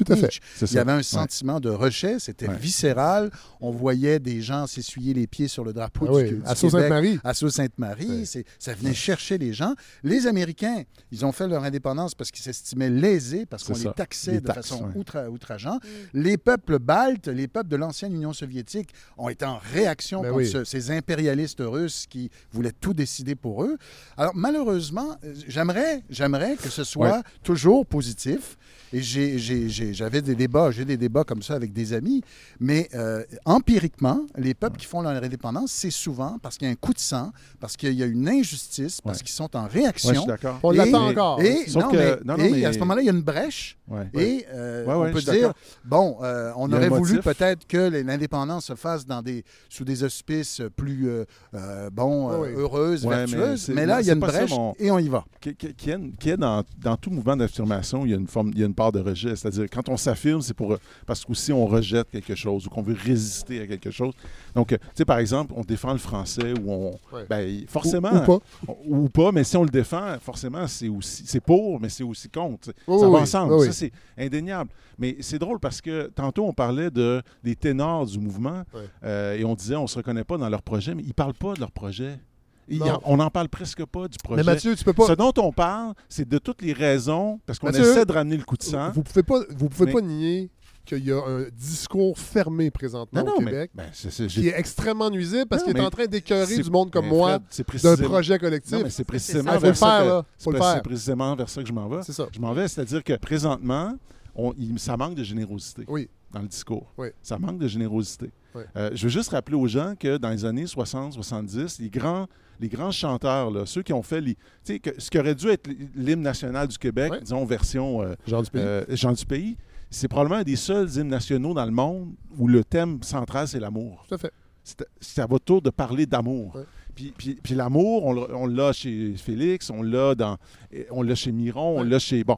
euh, et et c'est peut-être le résultat des deux échecs référendaires. C'est peut-être parce que le mouvement joue, présentement, on va, on va dire ça comme ça, joue défensif, Ouais. joue pour ne pas perdre, mais ça manque de générosité. Ouais. Et quand je manque de générosité, c'est aussi que euh, il y a, on- oui, peut-être, il y a- il y, a une pulsion de rejet qui, comme le disait Eric, est nécessaire dans tout mouvement d'affirmation. Mais là, l'affirmation, on ne l'entend pas. Et c'est curieux que je. Moi, aujourd'hui, là, autour de la table, je l'ai entendu de Mélika. C'est Mélika qui a parlé de la singularité québécoise, qui nous l'a ra- rappelé et qui nous a dit OK, c'est ça le Québec. Ben oui, on l'a oublié. Parce qu'on passe notre temps à dire tout ce qui ne devrait pas entrer, tout ce qui ne devrait pas euh, euh, être avec nous, tout ce qui n'est pas assez ceci ou pas assez cela. Et à un moment de. Ou alors les immigrants, c'est toujours un problème. Je veux bien, on a le droit de parler d'immigration. Je ne veux pas diaboliser celui qui dit on pourrait en prendre un peu moins que. Parce que à- à- dans, dans le monde, là, on est probablement dans les pays qui en accueillent le plus, en, termes Non, Ben oui, c'est vrai. En Ben Turquie, il y en a. y en a- Ben oui, mais je suis d'accord avec vous, Fred, que Mais sur une base ponctuel. Mais, Ouais. mais ce que je veux Faut dire... arrêter avec ça pour Non, vrai, de, de se non. penser accueillant parce qu'on l'est moins qu'on pense. Mais moi, je... non, mais le problème, c'est que quand on dit qu'on est accueillant, c'est généralement suite à un- une attaque. Non, Oui. on est accueillant. Non, non, Ouais. arrêtez de dire ça. Accueillir, tout simplement. Puis, mais aussi, porter quelque chose Ouais. d'inspirant. Parce que c'est pas à coup de lois qui, ou de règles qui, qui, qui, qui, qui posent toujours des limites. Euh, je ne dis pas qu'il faut jamais en poser, Non. mais c'est pas juste en faisant ça. Parce que moi, ce que j'allais. C'est un peu le problème avec la langue aussi. C'est qu'on on, on- on veut beaucoup légiférer Ouais, pour mais- obliger mais les gens. C'est ça. Alors C'est qu'il faudrait les gens c'est correct qu'il y ait des lois. parler à- Parce qu'une des raisons pour lesquelles il n'y en a pas tant que ça, Oui, des gens qui parlent de Stitch Show, c'est parce que la loi 101, c'est en 77. Oui. Puis que la réalité de la diversité en français est pas si vieille au Québec. Non, vrai. Encore des gens pour qui un immigrant, c'est un Anglais au Québec. C'est terrible ce que je viens de dire, mais, Mais c'est vrai, c'est vrai, c'est vrai. Donc, donc, à un moment donné, il faut- il y a ça qui est en Sauf train d'arriver. Mathieu, avouez que c'est quand même étonnant. Puis je- Eric aussi. Là, on est en train, on revient. Puis là, c'est des, politiciens qui nous, qui nous disent. Là, c'est inquiétant parce que les gens ne parlent pas assez français à la maison. J'aurais Oui, jamais mais ça, ça pensé pas. entendre ça Ben, en c'est 2023. ça. Non, moi non plus. Ben, moi, je veux. parce que je là, veux- je pense là, que. Là, là, là, je suis, non, je suis pas, je suis pas- moi, tout ce que j'entends, c'est. Jean-François c'est un Robert, je dis ça. Jean-François Robert, je dis C'est ça. un indice. C'est un indice pour comprendre Non, la vitalité d'une langue. Non, je pense Les pas. démographes se servent de cet Oui, indice-là. c'est un indice. Juste pour C'est dire vrai que c'est un Ah, indice. ben, le français, ce qui se porte bien, on voyons les indices. Ben, le français J'ai se porte bien, jamais oui, mais est-ce que les gens sont intégrés Est-ce parce qu'il a est-ce qu'un homme politique, une femme politique a dit qu'il faut obliger les gens à parler français dans leur cuisine? J'ai jamais entendu Jean-François ça. Robert, je dis ça. Ben, il a peut-être dit ça. Non, il vient de le dire. C'est mais- Il a inquiétant. Attendez. Ah, Attendez. C'est inquiétant. Qu'est-ce qu'il a dit? Il a dit que il y a pas, le, le français est en perte de vitesse dans, dans, dans les maisons. Alors que moi, là, que des gens parlent, ils vont parler la langue qu'ils veulent dans leur maison. Mhm. Moi, c'est au centre d'achat, c'est sur la place publique que je veux Mhm. qu'on parle en français. Et je pense que les élus devraient dire ça et ne pas dire aux gens, regardez, le français recule, il est moins parlé dans les maisons. Parce qu'un pays d'immigration, ça va toujours faire ça. Moins Non, parler dans les bon, maisons. c'est pas mon cas, mon père parlait français, mais pensez à plein de grands artistes ou de, de Ben, Québécois qui sont ici, qui sont qui sont francophones, dont les parents ça. n'ont pas eu le temps ou pas pu Parce, parce, que ça qu'ils arrivent sous-entend ici. que c'est puis problématique qu'une famille ne parle pas français chez elle. ça. Mais ça vient de. Mais non, mais Eric, Non, Ça a été non. dit, ça, pour Je- vrai. je- je me- Jean-François Robert, je dis ça. Ben, il l'a dit, il l'a dit, Ben oui, mais je pense il- pas, il- je pense il- pas, il est ministre. ben, je pense pas Il qu'il est veut- ministre de la langue. je pense pas qu'il va adopter une loi pour Non. aller Ah non, c'est vérifier pas ça. on Non, non, non, c'est pas ça que j'ai dit. Mais le ça que mais c'est pour donner un, c'est simplement Mais les, mais les un, marqueur. mais les linguistes sont pas d'accord avec ben, ça. Voilà, il y a des débats entre les linguistes, les Mm. démographes. Est-ce que c'est un indice si inquiétant? Peut-être pas, peut-être que Mm. oui. Mm. Mais c'est tout. Je, je, je, je, je- je- je pense que je vous ai entendu souvent en parler, Fred. C'est pour ça que Oui, oui, je sais. je, je pense que vous exagérez honnêtement la portée de ça. Euh, Peut-être qu'il y en a qui disent ça, mais franchement, j'en ai jamais entendu dire des gens qui disent Ah, c'est épouvantable parler à une autre. Ben non, c'est c'est assez normal. On veut que les gens. Et je reviendrai sur un autre élément, c'est-à-dire que ça, on l'oublie parce qu'on parle du Parti québécois, de Mm. Gérald Godin. et c'est vrai qu'il était généreux, Gérald Godin. Après moi, il, on devrait davantage parler de Jacques Couture, ce, ce vieux Oui. jésuite Mhm, mhm. qui a été à l'origine des Boat People, une mesure De l'accueil des euh, de grande, de générosité. Mais euh, je rappelle quand même, je l'avais rappelé il y a un an, mais je, je me, je me permets de le rappeler. La loi 101, c'est aussi une réaction à, à une donnée du rapport Gendron où on constatait que 70 à 80 des nouveaux arrivants Oui. envoyaient leurs enfants à l'école anglaise. Alors ça, c'est empirique, c'est des chiffres. Et là. René Lévesque n'était pas à l'aise. Il disait, ah ouais, mais là, on, pourquoi on n'attend pas la fin de l'indépendance? Oui, mais là, l'indépendance, on ne sait pas quand est-ce qu'on va l'avoir, mais au moins, on peut adopter cette loi-là.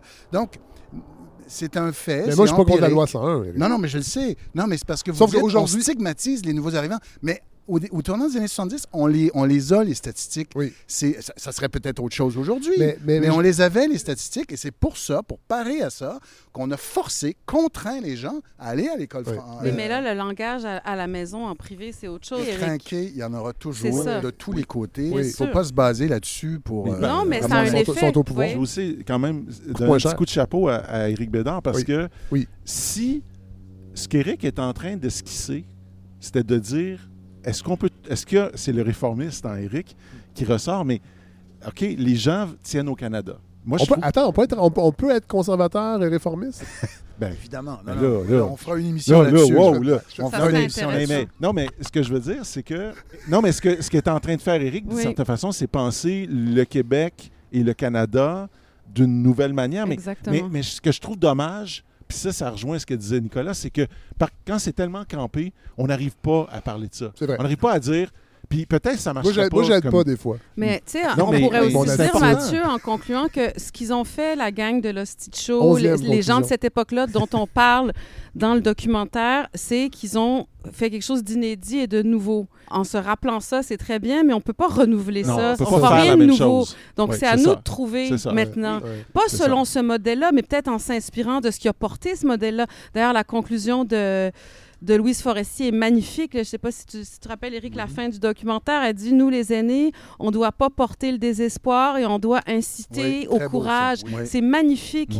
C'est magnifique. Et donc, je pense que là, c'est ça qu'il faut qu'on fasse. C'est un beau mot de la fin, ça. Ah oui? Abdelmouna. Absolument. Non, mais vraiment, vraiment. Hey, je vous remercie. C'était C'était vraiment le spontané. fun. Là, il commence à faire chaud. Oui, hein? Je suis en train, Euh, je y a des deviens gens- Omar du Et il y Saguenay. a des gens qui, euh, qui ont une, euh, une chevelure, disons, qui ne permet pas de rester longtemps au soleil. Je me sens un peu visé. C'est une, fa- une façon différente de parler de la calvitie. Euh, Ouais, là, je... euh, hey, merci. Euh, ben, merci. Merci à vous. Mathieu Bellil, merci. Merci. Euh, toujours un plaisir. Éric Bédard. Ben, merci. Vous allez revenir l'année prochaine. Ben oui, puis euh, euh, oui, avec plaisir. J'ai j'ai des propositions pour vous. Puis vous êtes plus qu'un token. Ah, merci. Vous êtes un ami. Je de suis. Ben Non, oui, vous êtes un ami de la balado. soulagé. Nicolas, Nicolas merci. Ça m'a fait Euh, plaisir. merci. On se retrouve aussi pour le prochain numéro de Lettre québécoise. Et Nino Gabrielli, merci. Plein Hey, de. J'ai déjà hâte aux chroniques. Passionnant. Ouais. Oui, euh, vos prochaines chroniques. Euh, on va terminer en musique, et puis on va boucler la boucle de Stitch Show parce qu'on va finir avec une pièce de Robert Charlebois. C'est une chanson qui est parue au début des années 90 qui s'appelle L'indépendant triste et qui, et qui nous rappelle aussi que Robert Charlebois a, été- a été- a été moins politique Oui. qu'on plus le pense. Ouais. Il s'est jamais caché de ça. Non. Et, et il y a une ambiguïté chez Robert Charlebois qui, je trouve, on se l'approprie pas assez, mais on est euh, un, un peuple ambigu. Puis c'est pas grave. Euh, mais c'est- et c'est peut-être c'est peut-être bien même.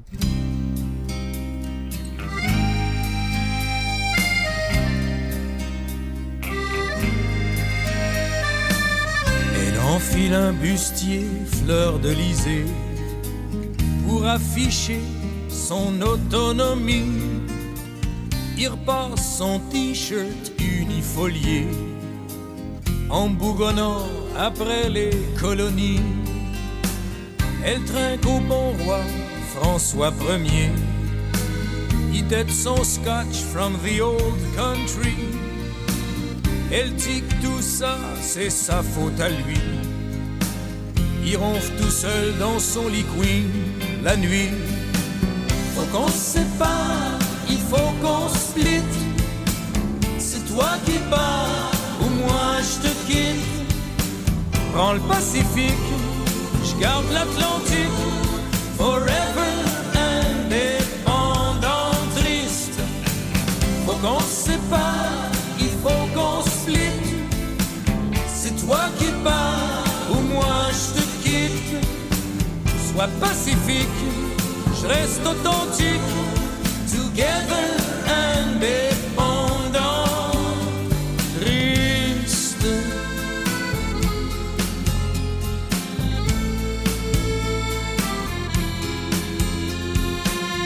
chambre bleue, quand elle démaquille sa constitution, frère de vieille fille.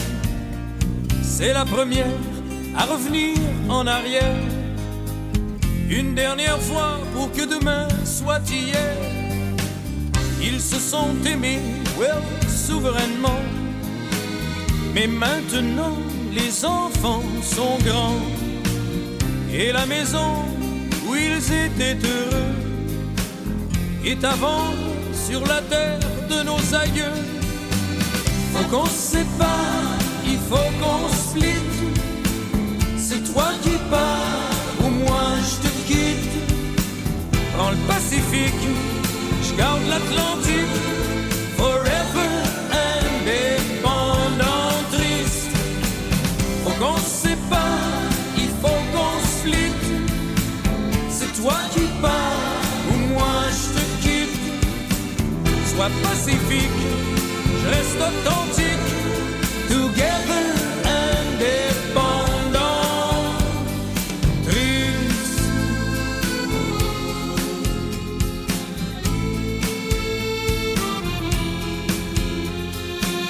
Elle a aimé son bel Ottawa, des Rockies en passant par. Je me souviens, ne croyez pas qu'elle pleure, d'un océan à l'autre, des larmes de bonheur. Faut qu'on se sépare, il faut qu'on split. C'est toi qui pars, ou moi je te quitte. Prends le Pacifique, je garde l'Atlantique, forever indépendant, triste. Faut qu'on